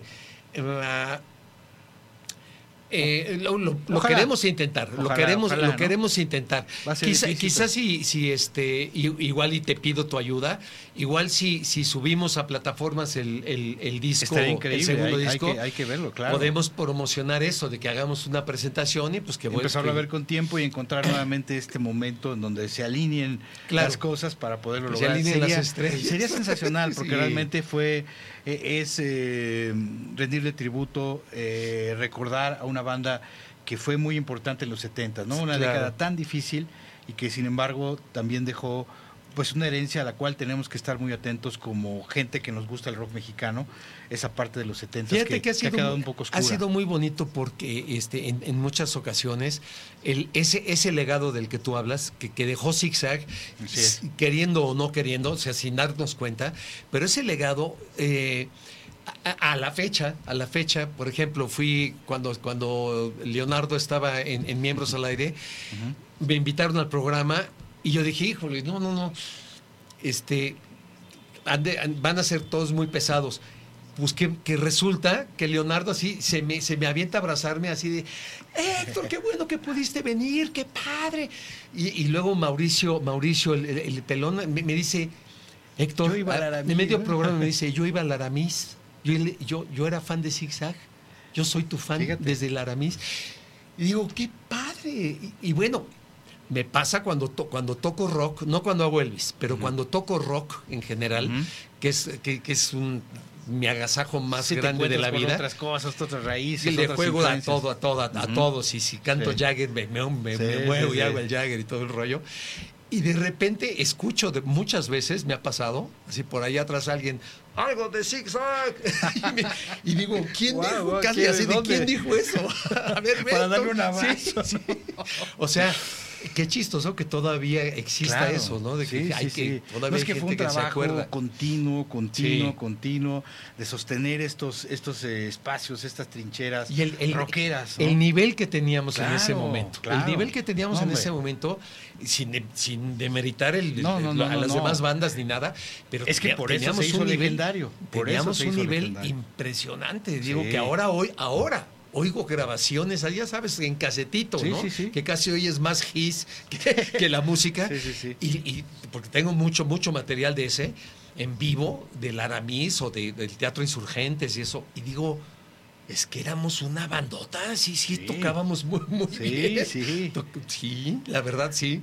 No, se hizo toda una leyenda. Y con de- toda humildad lo digo, No, hombre, pero éramos una que- bandota, éramos una super banda. Y es por eso que la gente lo recuerda y- Claro. y, y la gente también eh, recomendaba y porque no había tanta difusión. Sí, pero sin embargo la gente recomendaba, Y- regresaban y llenaba el regresaban Aramis con diario. alguien, exacto. Diario. Y entonces era una cosa Sí. impresionante, ¿no? Claro. Precisamente por eso, por el nivel que tenía. Claro, ¿No? claro, claro, claro. Pues la verdad es que es este bien grato recordar toda esta todo este paso, pero también el estar eh, disfrutando de esta actualidad tuya, Claro. Héctor, ¿no? Eh, no, no, no sé si, si, si sepas, pero estoy, estoy, este, estoy grabando un nuevo disco. Qué maravilla, no lo sabía. Eh, eh, lo estoy grabando. La, la idea surgió eh, de hacer un disco que de, de que Elvis le hubiera gustado grabar y que nunca, que, que nunca pudo. Interesante, Pero entonces acabó, acabó siendo tocando en, en rockabilly, ese, por ejemplo, Enter Sandman de, de Metallica. Que está, a mí me encanta cómo nos quedó, cómo quedó. Y ahorita, el próximo 16 de septiembre sale el segundo sencillo. Yo no voy a parar hasta que, hasta que Dios diga, a ver, chamaco, vente Hombre, pa- véngase es que para acá". esperemos que eso tarde. Espero yo- yo estás también. Enterísimo. Gracias, Eres también un ejemplo de eso, Gracias, de, de cómo cuidar. Porque digo, en el rock, como en cualquier ámbito, eh, pues de la música, de, la, de los artes y de la vida, este, pues hay gente que se va mucho por los excesos. Ah, claro, ¿no? claro, Y claro. digo, a lo mejor hay gente que a tiempo pone un cierto freno y decir, ya me excedí un poquito, ahora Sí. me, me voy por el camino correcto. Claro. Y bueno, tú has sido un, un gran ejemplo en ese sentido también, Gracias, Héctor, Ricardo, con una gracias. disciplina eh, y te vemos enterísimo y te vemos pues, que queda cuerda de Héctor Ortiz para muchísimo Pues yo lo, más. yo, lo, yo lo siento así, yo siento mucha cuerda. Y Esto que nos dices de un disco con este tipo de... Nuevo. De, de Sí. esto de Enter Satman en Rockabilly, Sí, ya sí. me muero por escucharlo. te lo- ahorita te lo voy a mandar. Por favor. Ahorita te mando la liga. Por favor. Y bueno, esta, esta experiencia de grabar, eh, me gustaría concluir con esto. Un clásico para todos los que ten- hemos tenido hijos o, o hemos eh, estado cerca de un niño con toda esta experiencia de Toy Story. Y, y grabar ese clásico que es Yo soy tu amigo fiel. Ajá. ¿Qué- ¿Qué significó para ti? ¿Cómo lo Mira, yo, encaraste? yo fui el más sorprendido porque, porque, porque ya estaba grabada y estaba muy bien cantada por este Sí.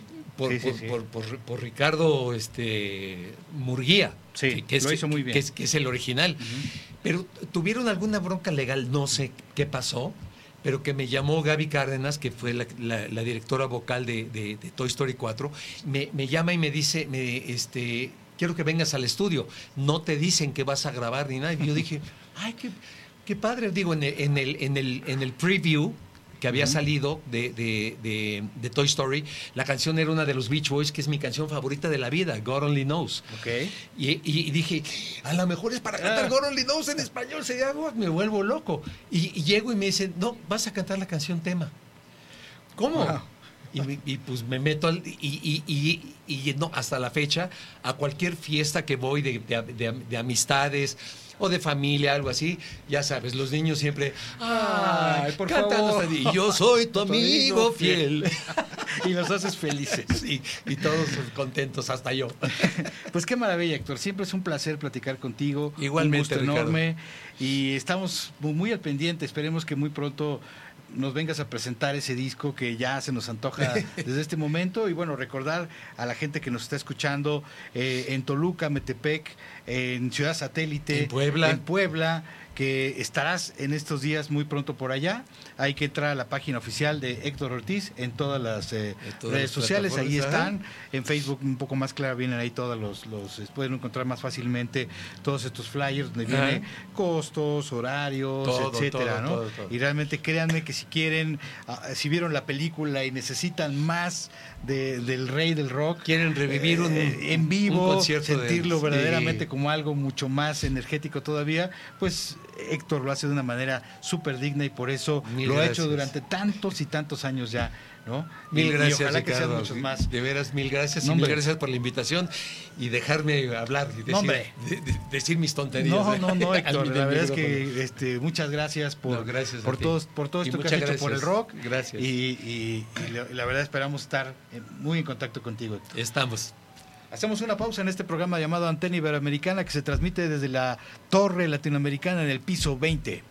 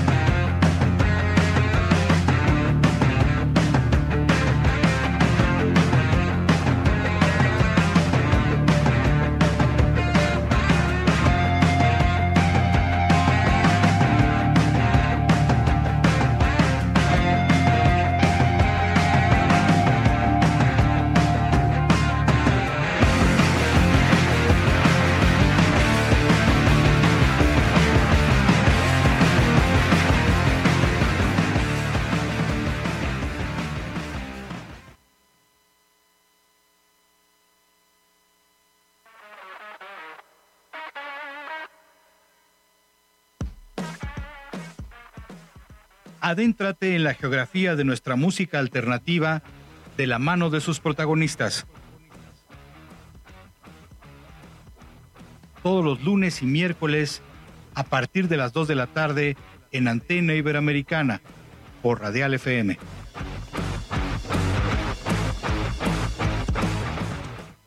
Regresamos a Antena Iberoamericana, transmitiendo desde el piso 20 de la Torre Latinoamericana en el corazón de la Ciudad de México, con una vista espectacular, como siempre.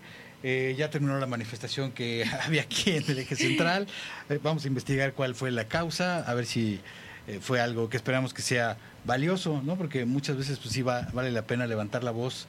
Y bueno, estamos recibiendo a Olinka, un artista que ha dejado ya una huella muy interesante en la escena de la música alternativa mexicana, principalmente dentro de la escena del reggae, pero tú abordando siempre esta música con una propuesta muy personal, en donde tienes una gama de influencias, y yo creo que eso es lo que hace tan interesante tu propuesta y lo que te ha hecho ganar un lugar pues muy especial, ¿no? Yo creo que eres la, la referente femenina, sin lugar a dudas, del, del movimiento del reggae, y eh, pues siempre estás eh, muy inquieta, haciendo otro tipo de experimentaciones musicales también. Por ejemplo, ahorita vienes de un ensayo de música flamenca que también te encanta. ¿no? Así es. Este, y pues bienvenida, Olinka. Ay, muchas gracias, Ricardo. Pues un honor para mí, de verdad, la invitación, recibir tu invitación. Además, sí es asombrosa aquí la, la, vista, se siente uno en, el, en las nubes. Así es, exactamente. pues muchas gracias por la invitación y saludos a toda la gente que nos está escuchando. Olinka, el día de mañana, jueves, va a haber un concierto, si corrígeme si estoy mal, eh, en el Ilvana, que no es muy lejos de aquí, es pasando Puente de Alvarado, ¿no? Esta calle que justamente recibe ese nombre porque cuando iban huyendo eh, los conquistadores, eh, después de haber perdido en, el, en, la batalla de la Noche Triste o en esa, esa victoria que tuvieron los, los aztecas, huyó el, uno de los conquistadores y dio un brinco tal que ahí eh, se bautizó como el puente de Alvarado porque él creyó que pues, hizo un puente aéreo, digamos, en ese brinco sobre esa calle que es muy cerca de aquí, relativamente cerca del centro, y en esta calle de, conocida como Puente de Alvarado, ahí está Ilvana en esta nueva etapa que verdaderamente, bueno, para los que conocimos el foro cuando estaba en la Roma, era un foro muy agradable, pero realmente lo que es Ilvana acá ofrece muchísimas comodidades eh, y yo creo, platícanos como, como, como artista, eh, la posibilidad de tener un escenario más, más amplio, un mejor sonido. ¿Cómo calificas esta nueva instalación de, bueno, nueva entre comillas, ¿no? Porque ya tienen un rato, pero esta nueva etapa. Pues es un privilegio también poder estar en, en esos escenarios porque ya es una producción más pues más avanzada, ¿sabes? Está en un escenario gran sopor, con una gran consola, con ingeniero, con staff, este, siempre se agradece, ¿sabes? O sea, esas, esas posibilidades, pues, o sea, uno hace su parte y el espacio hace la otra, ¿sabes? Ya este, muy adecuado a la acústica, tiene su público cautivo, como bien dijiste, también está muy, muy céntrico. Entonces es para mí muy, muy bonito tocar ahí, siempre regresar a casa. Yo estoy ahí desde los inicios de Lilvana, cuando estaba en, allá en Colima. Así y pues he visto crecer así al MAC andaluz con todo su equipo y es un crew muy chido, entonces vale la pena una el espacio. muy especial, muy abierta, ¿no? a propuestas que muchas veces en antros de alternativos o de otro tipo no se no sí, es un espacio muy interesante realmente porque es o sea invita al arte y la cultura. Hay muchas propuestas súper diversas poesía slam poetry eh, salsa rock o sea puedes ir a escuchar de todo. Hay exposiciones también a veces fotográficas o, pictóricas. Es muy interesante el, tratamiento que le dan y pues también les digo tiene su público y es muy bonito porque va mucha o sea mucha diversidad de gente también. Totalmente sí Sí, y bueno, ahí va a tener lugar un, evento en el cual vas a estar compartiendo con gente igual de talentosa, ¿no? Como, como tú. Y además tus amigos, amigos con los que has hecho muy, muy buena química y que también son referentes dentro del movimiento del reggae. Así es, mañana los quiero invitar, es jueves 24 de agosto a las 8 de la noche. Va a haber una gran fiesta mestiza ahí en el Foro Cultural Ilvana.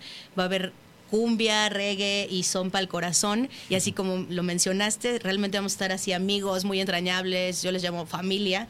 Eh, va a estar Toque Bulanga, que es una banda muy representativa del son cubano y también hace salsa, fusión, con letras también muy contestatarias de protesta. eh, originales. Y va a estar Lengua Alerta, que también uno de los máximos exponentes de reggae en nuestro país. También fusión con Bungalow Dub, que es un productor nacional eh, de reggae dub, increíble, la verdad. Entonces, bueno, y también voy a estar yo con Hugo Next Sound, que hacemos reggae, cumbia. Es una bomba ahí para bailar. O sea, mañana de verdad lleven sus zapatos más cómodos porque los vamos a hacer gozar y lleguen temprano. Yo voy a tener el, el honor de abrir la noche y después va a ir Toque Bulanga y después Lengua Alerta. Acaba temprano para la banda que tiene que, trabajar el otro día. A la una de la mañana ya, ya está Ya todo acabó. así, ya acabó. Y a, la- a partir de las 8 de la noche es el acceso por un costo muy accesible para ver a tantos proyectos, 150 pesos. Pues la verdad que sí. Vale la pena y pues agradecería si nos acompañan porque está súper chido también que apoyen el arte independiente. Claro. A veces gente que no conoce los proyectos como que dice, ay no, que va a haber quién sabe que se, quién sea, sí. ¿no? Sí, pero en este la verdad es que es garantía, son proyectos que cualquier gente que esté medianamente metida en la escena los conoce y sabe de la calidad que tienen y verlos a tres o cuatro artistas de este calibre juntos, pues vale mucho la pena. Juntos como en este video que estamos viendo por ahí, que es esta colaboración que a mí me encanta porque tiene todo este sabor del reggae, pero también mezclado con el son jarocho, ¿no? Una fusión muy interesante que hiciste en esta canción con Lengua Alerta, que además es, es un cómplice en varias oportunidades, ¿no? Dentro de tu carrera. Así es, y en este tema que mencionas de las olas del mar, es un tributo a la música mexicana, en este caso específicamente al son jarocho, de unos versos tomados de, de unos discos que yo escuché Son de Madera y de los parientes de Playa Vicente, que son también representativos totalmente en- del son jarocho en nuestro país. Y, y muy interesante la mezcla porque Ducas precisamente hizo este beat. Y bueno, ahí hicimos esa fusión con Lengua Alerta, que tiene una letra original en medio donde hace su, su raga. Y me gustó mucho la experiencia eh, sonora y también obviamente la experiencia de ir a grabar a las costas de Guerrero, pues fue ay, riquísimo. Sí. En plena pandemia nos, nos escapamos a, a grabar este video. Pues siempre es una experiencia linda compartir con el equipo, ¿sabes? Sí. La complicidad y pues que queda plasmado. Este, la productora se llama Conejos en el Mar.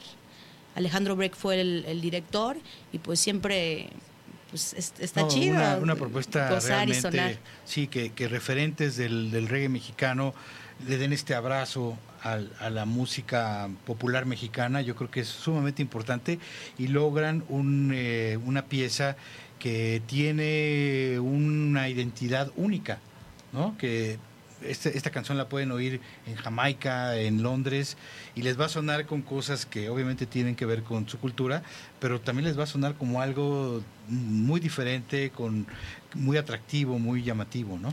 Pues ojalá que sí, que les guste y que nos sigan ahí en todas las redes sociales y plataformas digitales. Para que vean el video, ahí está en YouTube, en Olinka Oficial. Así busquen Olinka Oficial, Las Olas del Mar, y pues ahí va a aparecer el video, a ver qué les parece. También nos encanta que nos den sugerencias, comentarios, que siempre se acercan a nosotros, es, es este enriquecedor para, para nosotros. Y hablando de música nueva, pues hay un disco eh, reciente, muy reciente, que es tu segunda producción, eh, en donde pues nos das esta nueva, esta actualización de tu trabajo. ¿Cómo describirías lo que queda plasmado en este disco? Que también obviamente hay una eh, edición limitada para todos los que somos fans de los discos físicos, pero evidentemente pues está en las plataformas digitales. Sí, así es. Esa es mi tercer producción Ah, perdón. discográfica, nada más que el segundo no lo, no lo maquilé. ¿Ok? ya sabes. Les dije, les voy a dejar ahí este en suspenso. Sí. Este me, me gustó mucho este disco de Danza Corazón. Es un EP de cinco canciones. Sí. Eh, es un momento en mi carrera muy definitivo, de mucha plenitud, de mucha madurez. Y tuve el, el honor de que me produjera mm, Antarrec Production, se llama la productora. Giovanni Buzzurro, que es un bajista increíble, arreglista también de Lilia Downs. Y los hermanos Wow. Adial- ah, Daniel y Adrián Oroña eh, hicieron los arreglos también junto con Giovanni. Entonces yo me sentí me siento todavía privilegiada de tener la oportunidad de poder trabajar con este tipo de músicos tan, Claro. tan increíbles. Ellos también fueron mi backing band en esta ocasión, músicos de sesión, Gersaín Vargas, este, que es un trompetista increíble, y bueno, musicazos. Eh, ellos me, me ayudaron a elegir el repertorio y te digo que aunque yo lo pongo y me quedo con ganas de seguir. claro, yo por mí hacía 20 temas, Sí, ¿no? sí. Pero siempre sale producir, no es. No, o sea, una rola no es cualquier sobre cosa. todo en- eh, con este tipo de artistas y en estas. Claro, y gracias ¿no? a la pandemia, yo le doy gracias a eso, pudimos trabajar, pude trabajar con ellos, porque este es Giovanni, es gente que siempre anda viajando por todo el mundo y que realmente de otra manera no hubiera tenido posibilidad de tener el, eh, de él tener el tiempo de, de hacer cosas, ¿no? Aunque producen a bastantes artistas, porque tienen su productora que se llama Terrec, pero pues estoy muy contenta con el resultado de este disco y los invito, ya está en todas las plataformas digitales eh, o link oficial igualmente. Y el próximo jueves se estrena en mi canal de YouTube. Ya tiene meses que salió, eh, ya lo estrenamos, Sí, sí, pero ahora sí, lo vamos a subir a YouTube y pues para que lo descarguen también si quieren, escríbanme. Lo pueden conseguir en físico el jueves en el Ilvana y siempre nos ayudan mucho si se llevan su, su Claro, disquito. es muy importante entender esta situación en la cual está viviendo la escena eh, de la música alternativa, ¿no? Venimos saliendo apenas de dos años de pandemia que fueron durísimos, ¿no? Verdaderamente fue algo muy, muy crudo para todos los artistas, los foros, toda la gente que trabaja, digamos, el- lo- los staffs, etcétera, ¿no? Incluso los estudios de grabación, muchos de ellos eh, estuvieron cerrados durante mucho tiempo. Eh, ha sido verdaderamente muy, muy duro, por no contar también con las bajas este, de la gente que falleció. Claro, también, ¿no? lamentablemente, Amigos sí. queridos, músicos, gente del staff, etcétera, que no, que bueno, contrajeron la enfermedad y que ya no están con nosotros, ¿no? Moralmente también fue Así es. difícil. Sí, sí, sí, ha sido una etapa muy dura, pero también de mucha reflexión para aprender a, pues, a tener gratitud de estar aquí y ahora, ¿sabes? En la vida, a pesar de todas las dificultades que también nos enfrentamos, yo aprendí más todavía porque siempre me trato de enfocar en lo positivo, pues agradecer y este Claro. disco es para eso, Danza Corazón se llama precisamente y el primer sencillo que es Oye el Boom Boom habla literalmente de eso, de escuchar el latido de nuestro corazón y, y movernos y sentir y gozar la vida que pues para eso estamos Claro. aquí. Sí, y que además no sabemos si hoy sea nuestro último día, si nos queden muchos años, y entonces hay que disfrutar cada momento, ¿no? Así es, como si fuera el último. Totalmente, sí lo creo, sí lo creo. Yo creo que eh, esa es una de las grandes reflexiones, como bien dices, que nos deja esta pandemia, ¿no? El, el saber apreciar lo que tenemos. Así es, cada día tener gratitud, honestidad ante nosotros y saber que también estamos haciendo lo que amamos y si no, pues retirarnos de eso y empezar, porque nunca es tarde, ¿no? Así tengamos 40, Claro, 50, sí, 60 años, sí. o sea, Ha complementarnos para ser mejores personas, vivir felices, porque Eso, está el, el mundo lleno de amargura, la verdad, lleno de violencia, lleno de odio. Entonces, cada uno de nosotros con nuestro amor propio por la vida y por nuestra persona, podemos fomentar este a crecer. Sí, a veces uno solo se mete como en círculos viciosos de, de como dices, de no, no querer arriesgarse a hacer ciertas cosas, cuando a veces no es tan difícil y verdaderamente se abre uno nuevos panoramas que a lo mejor puede uno llegar a pensar, ¿por qué no lo hice antes? Sí, pues ¿no? es atreverse a subir el primer peldaño. Cuando Giovanni Buzzurro y, y Daniel Oroña me invitaron a hacer esta producción en plena pandemia, yo lo- mi primer pensamiento fue así, no, pues está bien difícil ahorita que no tengo chamba ni nada, o sea, poder pagar una producción, Claro. porque por muy barato que sea, Sí, ¿no? sí, sí. Siempre es, Implica o sea, costo. es un reto.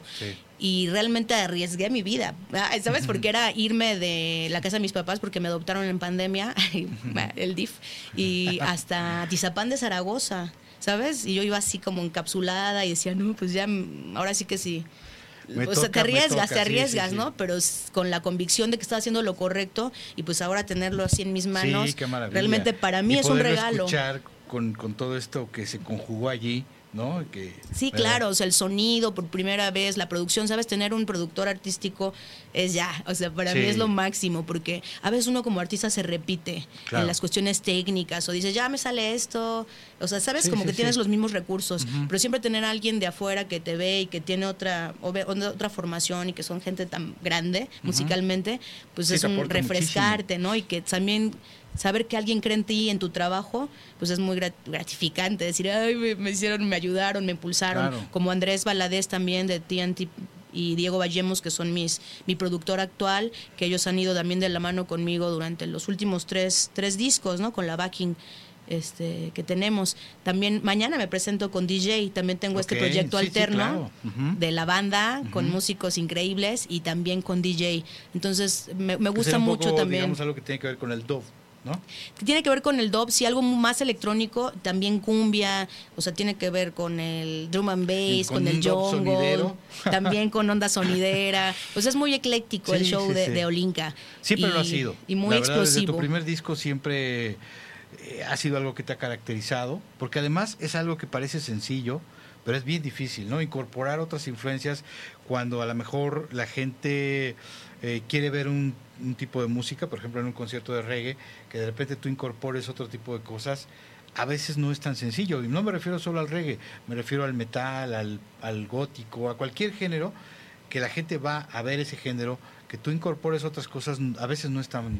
Sí, y también que lo reciba la gente, porque a veces también es un poco ortodoxo el público y a veces, eso venía pensando, o sea, te, te comenté al principio del programa, qué privilegio tener la invitación eh, y el espacio en este programa, así con Gracias, alguien gracias. como tú, como de, de- de culto, así ya en la música, en el rock, Gracias. y decir, pues yo, ¿dónde, ¿dónde entra mi proyecto? Porque no es rock, no es reggae tampoco mm, como 100%. puro, tampoco es cumbia como pura y decir dónde entra porque a veces no hay cabida para este tipo de, de proyectos que digo ya no es el hilo negro mucha Sí, gente sí, hace sí. fusión obviamente pero decir en dónde nos podemos nosotros plasmar y dónde nos podemos dar a conocer y escuchar en qué tipo de foros y qué tipo de público también nos va nos puede conocer y, y ap- apapachar sabes Sí, totalmente. Y, pero yo creo que hay mucha gente que ya lo que busca más que a lo mejor una guitarra eléctrica es honestidad, es música que está hecha con el corazón, ¿no? Y con esa honestidad eh, en medio de un momento en el que estamos viviendo, pues música hecha en, en secuencia, ¿no? Eh, una casi igual que la otra y que tratan de emular el éxito que tuvo la anterior y, y se vuelve algo totalmente ya muy previsi- previsible, muy repetitivo y en cambio eh, en esto co- como lo que tú haces es muy refrescante y muy auténtico, ¿no? Y yo creo que esa podría ser quizá esa esa barrera o ese límite entre esa música comercial y algo que sigue viniendo del corazón, que así debería haber sido. En algún punto se perdió, sí pero realmente el arte de hacer música, que luego debe comercializarse, eso está, bien y está muy claro, eh, pero debe partir justamente de, como tú lo haces, de algo que se siente, de, de algo que, que es parte de ti. Sí, afortunadamente siento esa certeza, ¿sabes? En mi ser, en mi corazón, de decir, yo soy así, yo hago esto. Claro que tengo influencias como todos los artistas, pero no trato de imitar a nadie. He, trabajado algunos años para encontrar mi identidad y obviamente sigo en esa búsqueda porque, tú sabes, es todo el tiempo y, y actualmente me siento contenta de ese momento en el que estoy y a ver si puedes ir mañana también sí, a la verdad es que está súper atractivo. Me gusta o sea, mucho esa realmente- idea, o sea, de- te digo, de principio a fin he trabajado un concepto de mucha energía y también en mi cuerpo tengo que ir administrando y con, conociendo y manejando a mí misma y también a- al público, de cómo, Claro. re- cómo reacciona y cómo invitarlos a que es algo muy dinámico, ¿sabes? Los invito a que bailen, a que canten, ¿no? a que sea un show de nosotros, no nada más sí, de, sí, de esa, de esa, de la jerarquía, ¿no? Del artista sí, sí. y ustedes me ven. Sino a veces también hay momento para eso, pero este show específicamente es para que la banda esté, estemos juntos y nos divertamos. Y, y tener esta, estas facetas, me imagino que para ti es muy enriquecedor, ¿no? El tener a tu banda y, y armar un proyecto más en ese sentido y darte la libertad de poder hacer esta, esta otra experimentación, conservando tu esencia, pero llevándola a otro contexto. Así es, y me gusta mucho también por la cuestión técnica de poder agarrar mis pistas e irme a cualquier lugar de la Claro. República a sonar, ¿sabes? Sí, sí, y sí. en cualquier lugar se hace la fiesta, así en cualquier escenario, porque a mí me encanta pues el arte callejero, tan claro, también los grandes escenarios, pero me gusta esa posibilidad Poder de llegar al todo. barrio, al mercado, de poner ahí tus pistas y cantar. Y hemos trabajado bastante también con festivales de barrio y, y cuestiones comunitarias, por ejemplo, ir a las escuelas de- desde la secundaria las, las prepas y que la banda también ya se prende y que quiere improvisar contigo y o sea es muy Qué padre. enriquecedor ver a los chavos también que tú también les prendes y obviamente ellos te ellos me prenden a mí decir wow Sí, sí, porque sí, hay un montón de gente así de jóvenes muy talentosos Claro. y me ha gustado mucho trabajar así con la banda no o sea como mi proyecto es eso de conciencia social para empoderarnos a través de pues del arte del- de, la palabra verdadera de la palabra consciente y del sonido que es súper poderoso y súper sanador ¿Tú sientes que sigue existiendo una, un público que a lo mejor en los 90 era más palpable y que ahora parecería como que está un poco más oculto quizá, que tenga esta conciencia de, de, eh, cuestionarse muchas cosas, de a través de la música también, utilizarla como un arma poderosa para levantar la voz y eso, eh, ¿consideras que, que sí sigue siendo un, un público, digamos, nutrido, una escena importante o que ha quedado un poco disminuida porque también dentro del rock o dentro de la música alternativa hay más gente que se preocupa por venderse que por el contenido de su mensaje. Pues las dos, ¿sabes? Es que también si, si uno está en este, en este ambiente, en este ámbito, eh, cultural y de conciencia, pues ves a tu alrededor eso, florecer eso. Pero a veces también cuando nos salimos de nuestra burbuja, entre comillas, pues también veo que sí, socialmente nos hace falta mucha pues, mucha, mucha conciencia para saber que a través del arte y la cultura, que además puede ser cualquier cosa, no uno diga nada más la música reggae, o sea, cualquier cosa, hasta venir a caminar al, al Zócalo, a la Alameda, es parte de la cultura, pero hay veces que la gente se encierra tanto en su mundo godines, por así decirlo, de, de 6 de la mañana a 6, 12 horas de trabajo, que, que la gente no vive más allá de hacer dinero, ¿sabes? Y de no tener... la música que está más a la mano. Sí, o sea, de la moda, ¿sabes? Porque tú sabes, sabes el marketing digital y todo eso del el pop o el reggaetón y cosas sin contenido realmente en el sentido de la, de la conciencia, pues eso es lo que está pegando y hasta uno se la sabe, ¿sabes? Voy a un lugar, alguna antro que no es y lo bailo y lo conozco o en el pecero vas oyendo este así cosas, pero pues poco a poco y creo que todos tenemos nuestro momento de o sea, que al quien le interesa lo va a encontrar ¿no? Así lo, lo, va, le va a llegar. Y yo siempre mi mensaje es ese, ¿no? O sea, que le llegue a quien quiera escucharlo, porque tampoco soy profeta, ni, mucho menos, ni tengo la verdad absoluta. Entonces, digo, esta es mi, mi verdad y yo se las comparto porque me gustaría y creo realmente en la música como una como un arma de transformación así social y que podemos buscar justicia, verdad, dignidad. Porque además nosotros nos hemos transformado con la música, ¿no? Totalmente. Eh, no es algo que, quisiéramos creer, sino que lo hemos vivido en carne propia, ¿no?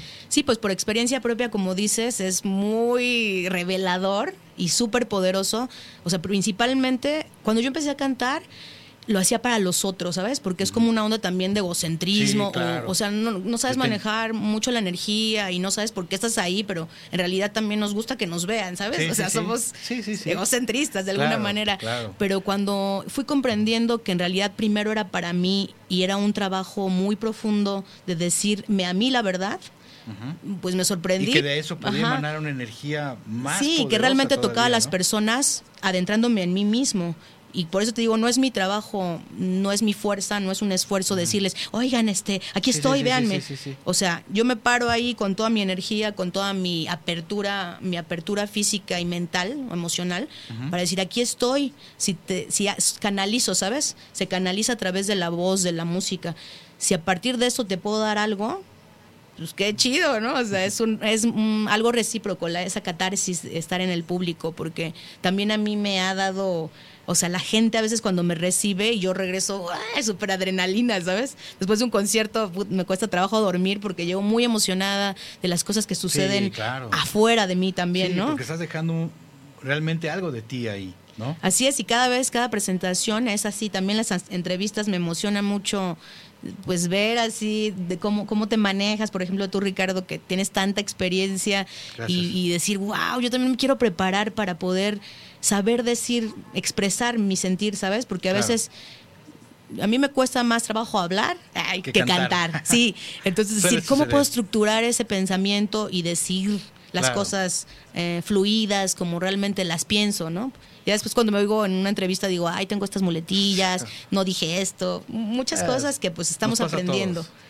bueno, tú ya eres máster, pero seguramente tienes cosas que aprender todavía, pero eres súper máster. La vida es así, ¿no? Nunca termina uno de aprender, afortunadamente. Sí, claro que sí. Eh, estábamos recordando el otro día una historia que se hizo del reggae eh, platicada por los protagonistas, por Splash, por los rastrillos, etcétera, que hicimos en la Fonoteca Nacional. Realmente fue algo muy emocionante ver la respuesta de la gente para ese evento. Eh, se llenó la sala en donde lo estábamos haciendo, tuvimos que abrir poner una pantalla y poner mesas y sillas en, ¿De qué en el patio. No, no, este, esto lo hicimos hace como unos cuatro o cinco Ah, años. ok, ok, pensé que lo último. Ajá. Sí, este fue realmente una cosa impresionante y sobre todo escuchar a los protagonistas, a ellos que fueron los que vivieron todo. Eh, Splash contándonos que no había una sola banda de reggae más, eran ellos. Ajá, así y es. tenían que tocar con Real de 14 o con Caifanes o con quien fuera, con bandas de rock, de, de blues, etcétera, que todo estaba como comenzando y luego está poco después, unos años después, esta generación de los rastrillos, los hierberos, que ya empezó a sentirse como un movimiento, ¿no? Y que había mucha gente que a lo mejor no entendíamos cómo bandas de la Ciudad de México eh, estaban haciendo un proyecto de reggae y aquí no había playa, no había palmeras, no había como eso que uno sí, se ahora estos imagina, hippies. ¿no? Este, y, y- y empezar a entender eh, esto- esta- estos porqués, ¿no? Y, y en aquel momento era muy difícil imaginarse que varios años después iba a haber una figura femenina que, que iba a ser como la referente del, del reggae mexicano, que no iba, a no iba a ser Rastafari, que no iba a tener todos esos eh, como eh, rasgos que uno pensaría que debería tener. ¿Por qué? Porque el reggae mexicano ha evolucionado, se ha mezclado, se ha fusionado, ha conservado una raíz muy interesante. Y yo creo que es bien interesante el que se dé las cosas como se han, como se han dado hasta ahora, ¿no? El hecho de, de que el reggae se ha fusionado con muchos elementos y tú has seguido eh, tu instinto como artista, has sumado los elementos que a ti te gustan y has creado un concepto bien interesante que va acorde con esta nueva etapa del, del reggae mexicano. ¿Cómo ves eh, el día de hoy el, el momento que vive el reggae mexicano? Yo sé que no es la única música a la que estás vinculada, pero es quizá una de las músicas más eh, importantes para ti. Pues siento que está creciendo demasiado el movimiento, así muy acelerado, acelerado. Cada vez hay más exponentes y también hay, hay músicos más este, preparados, porque también antes en las escuelas no existía como tal un ensamble de, de reggae, ¿sabes? Ni siquiera yo en el 2006 o 2007 que estudié en el DIM, había un ensamble de reggae y, y poco a poco ahora con Ángel Zambrano, que fue mi compañero en ese tiempo, que ahora él da ensambles de reggae. y apenas le abrieron a Panteón Rococó, creo, en el Metropolitan, con una banda que se llama Dob Dual, que es una nueva generación. Y, o sea, ve un nivel musical mucho más chido, mucho más preparados y est- estrictamente así hablando en esa cuestión técnica. Y también veo mucha diversidad. Hay muchas mo- morras también en la escena eh, actual. Y por ejemplo en el sound system eh, hay crews crews muy grandes o sea ya son cinco o seis morras las female power sound eh, bueno Mitze Maíz de Sangre Maíz que ya también ya tiene una trayectoria pues ya bastante larga. O sea hay muchas exponentes y muchas también mucho más jóvenes que yo también las veo. Yo a veces voy a observar a los toquines también ah mira esta morra tiene esto o sea aprender siempre algo de, de, de- de cada de cada persona no Sí, claro. y mm, eso sí lo he visto en crecimiento, pero también muchas veces he visto también que no hay muchas alianzas. Siempre yo me gusta tocar este tema de las cuestiones de la producción, del público y obviamente uno como artista, de cómo nos estamos tratando y de que pues falta mucha cultura del respeto y del fomen- fomentarnos, ¿no? Porque, por ejemplo, muchas veces a mí me han catalogado como etiquetado de, ay, ella no canta reggae, ¿sabes? Lo que te decía, vengo a un programa de rock para un- una audiencia de rock, decir, ¿esta qué, no? O, o voy a uno de reggae, pero hago rocksteady cha-cha-cha, Y- y- ya, y esta qué, ¿no? Entonces digo, bueno, vamos a expandir también nuestras límites, nuestras limitantes y pues ver lo que el otro propone, ¿sabes? No digo que está muy chido lo que hago o no. Hay gente que le gusta y hay gente que no, pero pro- pues apoyarnos, ¿sabes? Como decir, este festival no puede faltar esta decías. señora, ah, esta señora Olinka, porque ya es acá de antes, ¿no? ¿Sabes? Porque nos hemos ganado también a pulso Claro, ese, o ese sea, con mucho esfuerzo y con mucha resistencia y con muchas Y ganas continuidad. Este, tener esos espacios, ¿no? Entonces decir, ¿qué pasa con los festivales de reggae? Y a, a veces no, no te invitan porque cobras, ¿sabes? Es así como de, por favor, Sí. claro que cobro, porque ese es mi trabajo, y porque yo también le invierto, y porque me preparo, Claro. porque un ensayo me cuesta el tiempo de, de estudio, porque pago mis clases, porque pago mis clases de yoga, meditación para respirar en el escenario, ¿sabes? Sí, Son muchas cosas las que uno requiere para estar en forma en, en el sentido de la salud mental, que eso es cada quien, ¿no? Pero también se invierte. Claro. Entonces, pues eso, o sea, los productores decir, vamos a, a jalar así al, al talento, no digo a mí, al talento Sí, que sí, sí. hay y también que haya una reciprocidad de- Claro. de, decir, pues, que te sientas eh, que vale, ¿sabes? Claro. Mi trabajo vale esto. Ah, chido, te lo pago. Porque a veces somos muy, bueno, no, no a veces, somos muy malinchistas, ¿no? Como Sí. sociedad. Viene una banda chilena, viene una banda tal, colombiana, ay, ¿no? Paga la banda 300, 500 pesos, pero cobras tú 100 varos y, ay, ¿cómo 100 varos? Sí. Y pero la banda no quiere pagar la entrada, pero se gasta 500 varos en chela y dices, a ver, Sí. no vale no vale lo que hago porque es mucha energía, tú sabes, ¿no? Sí, se desvela sí. uno o no, o sea, no es victimizarse, sino hacer conciencia también como al público y a los productores y a los artistas, también no, a que valoren su trabajo. Es muy lamentable, pero esto ocurre continuamente dentro de toda la escena de la música alternativa. Y yo creo que es hora de que esto vaya cambiando, ojalá que así sea, entrando en esta nueva dinámica quizá de valorar las cosas de manera diferente, que, que puede ser algo que nos ha dejado esta, este aprendizaje de la pandemia. ¿no? Sí, darnos nuestro lugar, porque tal vez, sabes que también pienso que íbamos ganando espacios, íbamos ganando mejores pagos, por así decirlo, y a partir de la pandemia otra vez regresó a- al cero, ¿no? Sí. Es que con la pandemia Sí, pues tuvimos que no reducir. vuelva un pretexto, no, y si te dicen, te pagaban regresando. 100, ahora ya te quieren pagar 50 porque pues ya no le sale y dices, qué raro, o sea, le sale a todos menos a los artistas, Sí, ¿no? Así como de, exacto. bueno, o en este caso hablo de, de mi postura, ¿no? Donde yo veo las cosas. Claro que a muchas otras corrientes les pasa lo mismo, pero creo que es tiempo de eso, de valorarnos, de Totalmente. valorarnos. Totalmente. Y, y de- también es tiempo de que de seguir a Olinka en sus redes sociales. Está Eso. como Olinka, así con O y con K. ¿no? Sí. O sea, no lleva H, es Olinka tal cual, con K. Oficial. Oficial. Ahí es donde pueden seguir, obviamente, la información de este concierto que será el día de mañana a partir de las 9 de la noche. A partir de las 8 es el acceso. Lleguen acceso. temprano para que me escuchen. y, Ah, y también se pueden comer una hamburguesa. Está súper rica la comida de ahí de. Lilvana, hay cervezas, hay mezcal, hay mojitos, o sea, hay de todo para gozar. Exacto. Una pista de baile. a pasar bien un rato ahí comiendo, tomando algo y luego. Solo quedan 400, entrar, imagínate. Pasar Ah, a la sala a ver toda esta, esta propuesta Así bien que- interesante con Olinka, con Lengua Alerta, con. Eh, Dog, Toque Bulanga. Toque Bulanga. Realmente eh, suena súper atractivo. Va, está pensado justamente en que es jueves, para terminar temprano, empezar temprano. Y esa es una gran oportunidad. Y bueno, para próximas fechas, consultar tu, la página. tu página vamos a estar en Cholula, vamos a estar en Oaxaca. Vamos, tenemos varias, varias fechas y pues si nos siguen en las redes sociales, ahí, Ahí en Facebook e Instagram, ahí se enteran de todo. Foros, lugares, horarios, costos, etcétera. Si quieren el ¿no? disco, también tenemos tazas ¿Lo de diseño de? Granom. Lo puedo Lo enviar, también lo puedo enviar. enviar, claro. Sí, no hay, no hay este límite en, esto. en. Playeras también, la tengo ahí la merch oficial. Ay, no traje mi para enseñarles mi sudadera especial, pero ahí tenemos la merch la, Wow. de Olinka oficial y pues eso nos apoya mucho siempre que nos ayuden pagando su entrada, escuchando Claro. nuestra música, comprando la mercancía. En nuestras manos está que esta escena que tanto queremos eh, vuelva a robustecerse pronto. sí, ¿no? crezca y siga fortaleciéndose, porque creo que tenemos mucho para dar. Me gustaría concluir con, con un comentario que a la vez va a sonar como un compromiso, porque, bueno, también por esta cuestión de la pandemia, eh, una producción que en la cual estamos participando ha venido ahí quedándose un poquito en pausa y justo ahora vamos a entrar en una etapa en donde le, queremos meter segunda y tercera y es algo que es muy especial eh, porque es una banda que significó mucho para mucha gente, que es Santa Sabina. Y entre las artistas que van a participar, y esta es la primera vez que lo mencionamos, Uh. y para la gente que lo está oyendo, lo, lo- van a saber ahora, Olinka es una de las artistas que va a participar en ese tributo a Santa Sabina.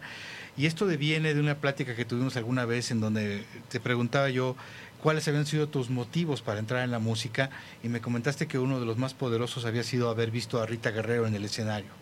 Así es, o sea, la amo locamente, se me pone la piel chinita porque me acuerdo de cuando estaba morra, 12, 13 años, y yo estaba ahí en el Parque México con mi papá, eso sí, porque ¿qué va a tocar la Santa Sabina, no? Puta, o sea, yo la idolatraba, porque además se me decía súper poderosa, súper bella, como a todos, Sí, ¿no? sí, claro, sí, o sea, envolvía con su magia.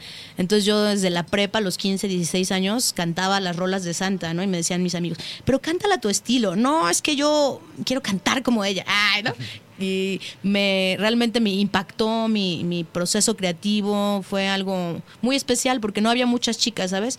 Cuando yo todavía ya iba en la universidad, eh, ya sean los masivos de CEU. Exacto, claro. Y pues ahí estaba la Rita, estaba mm, la de Tijuana No, eh, Julieta Venegas. Sí, sí, sí. Pues para, para mí era muy sorprendente porque no existían chicas en el escenario, había ¿sabes? poco, había poco, muy pocas, bueno. muy seguro pocas. hay más, pero la Lupita, ¿no? Rosa y Sí. así, yo decía, wow, y yo ni siquiera sabía que iba a cantar, ¿sabes? Ya empezaba ya ahí a perfilar, me gustaba cantar en la regadera, pero no me dedicaba a eso. Entonces realmente Rita Guerrero para mí ha sido o sea, una maestra y, y me emociona mucho esta invitación al, al tributo porque de verdad sí la, sí la creo, la pues la admiro, admiro mucho la banda, a todos los músicos, obviamente, a Poncho Figueroa, a todos los masters de ahí, y ya marcó, marcó mi vida.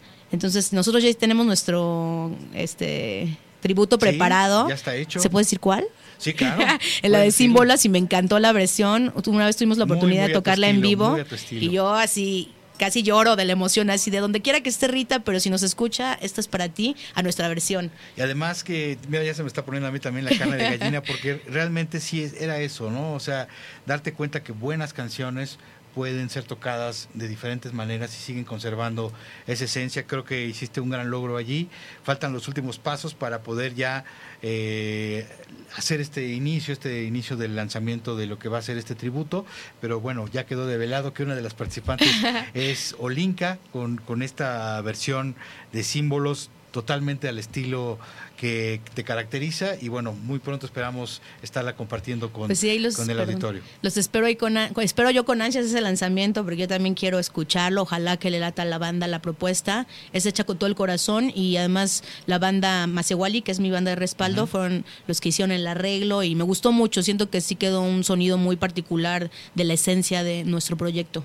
Así es, y a la vez respetando la esencia de la canción. Fue una muy buena conjugación, ya es- esperemos compartirla pronto, pero bueno, estamos llegando al final de este programa no. llamado Antena Iberoamericana. Eh, se transmite todos los lunes y todos los miércoles a partir de las 2 de la tarde. Eh, los viernes vamos a hacer el lanzamiento de la versión podcast para todos aquellos que no pudieron seguirnos o no pudieron seguir la retransmisión, pues ya lo pueden poner en un mood de radio, bueno, ya que hay todo un, un montón de gente que sigue el podcast como tal, ¿no? Ya son aficionados al podcast, entonces nos van a poder escuchar ahí, van a poder escuchar todos los programas. Esto va a ocurrir a partir del viernes. Entonces, pasado mañana ya va a estar disponible también la versión en podcast. Los que nos siguieron en vivo, les mandamos un abrazo, un agradecimiento desde el piso, piso 20 de la torre.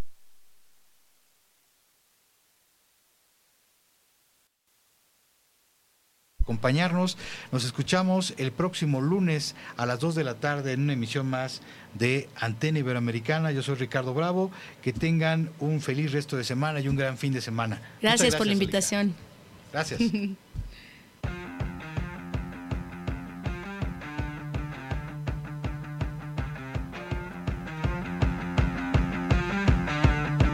Llegamos al final, pero nos reconectamos el lunes en una emisión más de Antena Iberoamericana.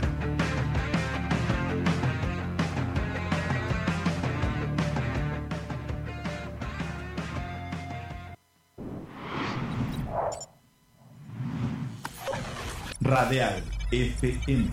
Conciencia colectiva.